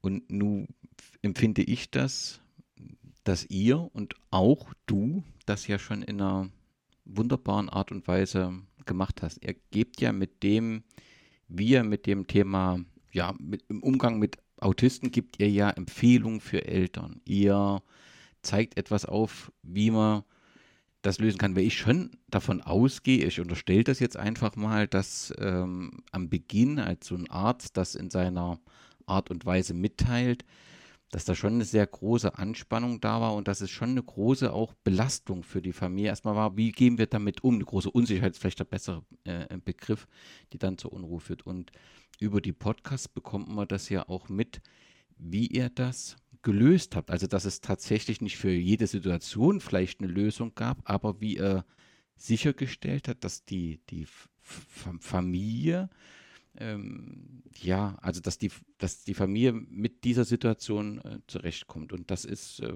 eine ganz fantastische Geschichte und ich finde auch mit ganz fantastischen Ergebnissen. Ihr habt ein erfolgreichen, ausgezeichneten Blog, ihr habt einen vielgehörten Podcast, ihr habt ein wunderbares Buch und ihr bekommt jetzt oder habt jetzt einen Film mitgestaltet, der ich glaube, der für wahnsinnig viel Beachtung und auch die ein oder andere Träne in den Kinos äh, äh, sorgen wird. Er wird auf jeden Fall die Menschen, die ihn sehen, berühren. Gibt es manchmal Momente, wo du auch sagst, das ist super, wie es gelaufen ist? Also gibt es so eine Grundzufriedenheit bei dir? Nein. Das habe ich fast befürchtet, aber. Also das ist tatsächlich, äh, wenn man über, wenn man über selbstreflektierend über charakterliche Mängel spricht, dann ist das, glaube ich, etwas, das, und das deckt sich, vielleicht ist das auch etwas, was Jay-Z und ich so ein bisschen gemeinsam haben, irgendwie sowas. Es ist so dieses kontinuierliche Gefühl von, selbst nicht genug zu tun, selbst nicht genug zu leisten, das ist so das eine, aber auch nicht genug erreicht zu haben und kontinuierlich nicht mit dem, was ist, zufrieden zu sein. Wir haben äh, deswegen habe ich schon gesagt, es ist auch im, mit, dem, mit dem Film immer nicht ganz einfach, weil es auch natürlich da während des gesamten Prozesses zu, zu, zu Reibungen kam, äh, wo ich im Rückblick manchmal sage, an der einen oder anderen Stelle war das vielleicht auch zu kleinteilig oder zu kleine Details. Oder auch diese Woche, wir haben uns, Jason und ich haben uns gestern unterhalten, es gibt so viel tolles Feedback schon zum Film. Also es gibt ja sehr, sehr viele Journalisten, die schon Pressevorführungen gesehen haben und, und, und. Äh, oder wir waren jetzt am Wochenende, Jeezy hat es gesagt, beim äh, Bundesbehinderten Fanverband, äh, wo quasi von fast jedem Verein der ersten drei Ligen äh, quasi jemand da war, der sich dort ähm, als, als Inklusionsbeauftragter oder in ähnlicher Funktion, auch dort war das Feedback phänomenal. Also es gibt wirklich so viel phänomenales Feedback. Wir haben aber diese Woche auch äh, ein, ein, ein Feedback dann äh, gesehen oder gelesen, wo nicht das Feedback schlecht war, aber wo der fragende Journalist äh, in seiner Formulierung in etwa sagt, ja, ich habe ja den Film gesehen und äh, ein Autist wie Jason, der ist ja nicht für elterliche Liebe gemacht. So, dann hörst du diese, diesen Ausschnitt aus der gesamten, dann insgesamt viel längeren Frage und dann ist dir der ganze Rest eigentlich in dem Moment scheißegal, weil du nur denkst, was zur Hölle? A, was zur Hölle? Wie kommt ein Mensch darauf, sowas zu sagen? Und B, ist sofort wieder dieses, dieses leichte Gefühl der Unzufriedenheit, wie hättest du das verhindern können? Spoiler gar nicht. Ich hätte höchstens sagen können, wir erzählen unsere Geschichte nie. Und es ist ja zum Glück auch immer etwas, dass ich sage, wenn Jason sich das dann anhört, dann ist das nichts, was ihn verletzt, sondern er denkt sich auch nur, meine Güte, was ist denn das für eine, äh, für eine irre Formulierung? Aber Worte können ihn so, insbesondere wenn es dann jemand ist, der ihm nicht nahe steht, nicht, nicht in, einer, in, einer, in, einer, in einer Art und Weise verletzen, dass das problematisch ist. Aber ich merke halt, dass ich an ganz, ganz, ganz vielen Stellen unzufrieden bin. Und das Schlimme ist, das ist die letzten Monate, würde ich sagen, nochmal schlimmer geworden, irgendwie so gefühlt. Ich weiß nicht, ob das so dieser innerliche Druck noch ist, so rund um diesen Film. Ähm, vielleicht aber auch persönlich die, die, die Situation, meine, meine Mama, also Jasons Öhmchen, ist vor zwei Jahren gestorben, ähm, kurz bevor sie mit uns den Film gucken wollte, gemeinsam insgesamt. Ähm, und die Mama war ähm, ein, ein enorm wichtiger Baustein in diesem Großfamiliengefüge insgesamt. Das hat viel, viel umgeworfen und es hat mich viel hinterfragen lassen. Ähm, und äh, dann kommt parallel jetzt ak ganz aktuell noch dazu, dass ich äh, zum 30.09. meinen Job verliere auf eine sehr ekelhafte Art und Weise, wo mein Chef selbst gar nichts dafür kann. Ich kann da auch gar nicht so ganz viel zu sagen, aber so diese, diese Unzufriedenheit gepaart mit dem, eigentlich, was so aus allen Ecken noch so kommt und eigentlich zu tun wäre. Wir müssten uns eigentlich schon lange um das Crowdfunding kümmern. Die Lesungstermine, die Jason im Oktober machen will, die müssten ja eigentlich jetzt dann auch schon besprochen werden. Aber es ist alles irgendwie immer zu viel von allem und nicht alles möglich. Und das ist äh, manchmal so ein bisschen frustrierend. Ähm, und es gelingt mir nur selten, so Momente zu finden. Ich habe das Jason gestern erzählt. Ich bin vorgestern nachts immer nach unglaublich vielen Terminen und Gedöns. Ich bin, dann nachts nach Hause gekommen, Zugverspätung und so weiter. Ähm, und ich saß dann nachts um halb drei Mutterseelen alleine hier bei uns im Dorf auf der Terrasse äh, da ist dann wirklich mucksmäuschenstill. Da hörst du wirklich gar nichts, kein Auto, gar nichts. Wir leben ja mitten auf dem Dorf. Und das sind dann manchmal so Momente, wo du dann schon versuchst, aber ich muss mich da wirklich anstrengen, zu sagen, oh Mensch, ihr habt schon auch einiges geschafft, da kannst du stolz drauf sein, bevor du sehr schnell wieder in den Moment switcht und sagst, es ist halb drei, was schaffst du heute Nacht noch, wie geht's morgen weiter, was ist noch zu tun bis Termin X, Y und Z. Ich hoffe, dass das Dienstag abfällt. Jetzt Dienstag ist die große Premiere in Berlin, äh, wo wir dann ja äh, die, A, den Film erstmals in Gänze in der Kinofassung im Kino selbst, also vollen Sound, vollen Ton, vollen Bild mit allem drum und dran. Ich denke, das wird mich nochmal massiv in den Kinosessel pressen, mich sehr, sehr glücklich machen. Und dann bin ich gespannt, ähm, was die nächsten Wochen so bringen, weil halt bei uns auch dann ganz viel passieren wird. Das Buch kommt raus, ich muss mich um einen neuen Job kümmern. Das war alles nicht so geplant und, und, und. Also, es wird wuselig, es wird wuselig, aber ja, äh, gut beobachtet, was dieses Thema Zufriedenheit angeht. Aber das geht Jay-Z, wenn er da vielleicht noch dann so ergänzend kurz mit einsteckt, glaube ich, ähnlich, oder? Du bist auch nie zufrieden. Nein, ich bin nie zufrieden. Ich, ähm, ich muss aber auch sagen, dass ich ähm, meinen persönlichen ähm, Gefühlszustand, der ist direkt gekoppelt an den äh, globalen Zustand der Welt. Ähm, sprich, ich kann nicht, ich kann nicht glücklich sein für mich im Privaten, ähm, sondern ich nehme alles, was irgendwie in der Welt an Schlechten passiert, auch so ein bisschen als persönliches Scheitern auf, ähm, es nicht verhindert zu haben. Und ähm, damit bin ich natürlich eigentlich dazu verdammt, niemals in meinem Leben wirklich zufrieden zu sein. Ähm, das ist klar. Aber ich denke ehrlich gesagt auch, dass das fast schon wichtig ist, so, weil dadurch, dass es mir schlecht geht, wenn in der Welt Schlechtes passiert, ist es natürlich auch ein massiver Antrieb dafür, Gutes zu tun, weil es mir, mir persönlich nur dann gut gehen kann, wenn ich etwas Gutes für die Welt tue. Und das ist natürlich der stärkste Antrieb, den es überhaupt gibt, auch wenn ich nicht weiß, wie gesund das ist. Es hat definitiv zu Unglaublichem geführt jetzt schon und es wird noch zu viel mehr führen.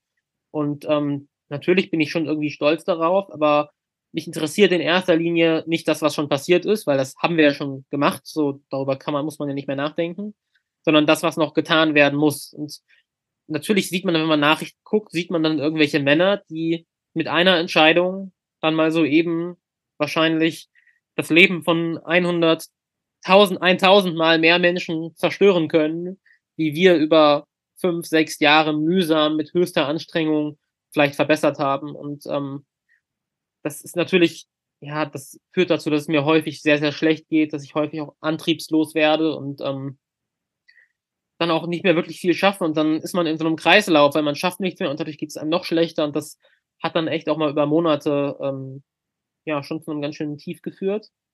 Aber ich denke auch nicht, dass es wichtig ist, optimistisch zu sein oder äh, irgendwie besonders glücklich zu sein, sondern wichtig ist es, ähm, dass man das Heft des Handelns nicht aus der Hand gibt, dass man nicht in die Lage kommt, dass man es irgendwie akzeptiert und über die Zukunft denkt wie über einen Wetterbericht, dem man eigentlich nur zuschauen kann, sondern ähm, dass es wichtig ist, immer die Kontrolle zu behalten und einen Plan zu haben. Und einen großen Plan, den habe ich und den werden wir umsetzen. Jason, die letzte Frage passt dann dazu, die gilt dir. Was muss, ich weiß, das könnte jetzt ein sehr, sehr langer Vortrag werden, aber vielleicht kannst du es in ein paar Fakten zusammenfassen. Was muss passieren, dass die Welt eine bessere wird aus deiner Sicht? Als allererstes müssen die äh, muss der Ausstoß von Treibhausgasen sinken. Das ist so einfach, wie es klingt. Das ist die Bedingung dafür, dass die Welt besser werden kann. Ähm, was nun nötig ist dafür, dass das passiert, da bin ich ehrlich gesagt überfragt. Wenn ich das wüsste, wären wir einen großen, großen Schritt weiter. Ähm, ich denke, es wäre ein Anfang, wenn die Menschen aufhören zu lügen, aufhören einander anzulügen, ähm, vielleicht auch ein Stück weit sich selbst. Wenn die Menschen immer die Wahrheit sagen, wäre das sicherlich, wäre das sicherlich schon ein, ein Schritt weiter. Ähm, und vielleicht auch, wenn die, wenn die Menschen verstehen, was wir an der Erde eigentlich haben. Ich glaube, das ist vielen so gar nicht klar. Und ich denke, da hilft vielleicht auch eine naturwissenschaftliche Grundbildung, um eigentlich zu verstehen, wie unfassbar das ist, dass es uns hier überhaupt gibt. Und ich denke, wenn einige Men wenn, wenn mehr Menschen dieses, dieses Wissen hätten, würde sich das Ganze vielleicht auch ändern. Aber in erster Linie muss man auch nicht drüber rumreden, bräuchte es halt auch einfach erstmal sehr viele Menschen, die aus ihren bisherigen Machtpositionen rausfliegen.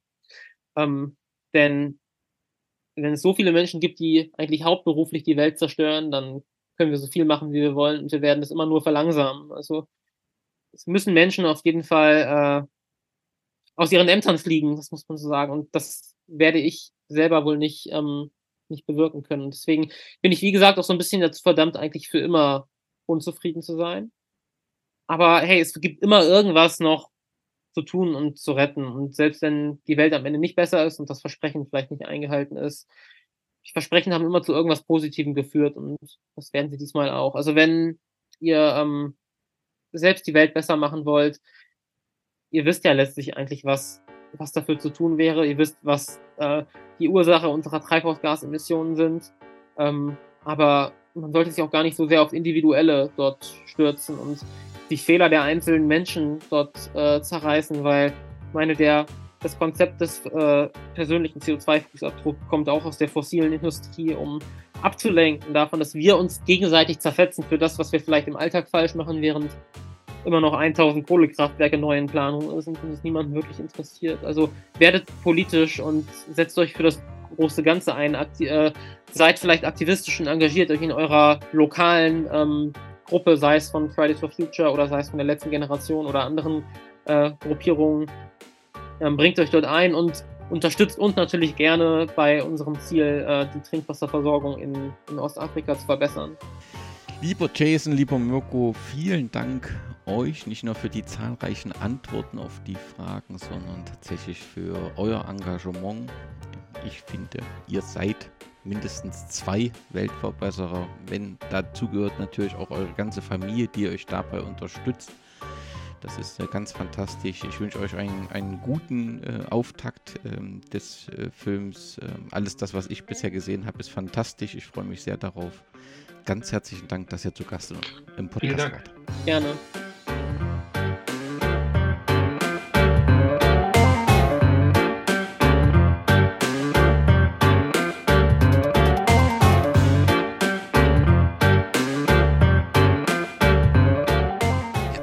Ich mach noch was und du überlegst wieder. Genau, dann mach du noch was und ich überlege in der Gier. Zeit. Was? Gier. Gier? Ja. Wie kommst du auf Gier? Naja, weil ich habe mal, ich habe mal gehört, der Unterschied zwischen einem Tiger und einem Menschen. Mhm. Der Tiger jagt und der Mensch plündert. Also das bedeutet, Gier ist halt sowas, er, er nimmt sich nicht nur das, was er braucht, er nimmt sich auch nicht, nicht nur das, dass es ihm wohl geht, sondern er nimmt sich wirklich verschwenderisch viel. Okay. Man könnte man könnte das, äh, die Ressourcen locker so verteilen, dass es jedem gut geht, dass es keine Armut gibt. Würde locker gehen.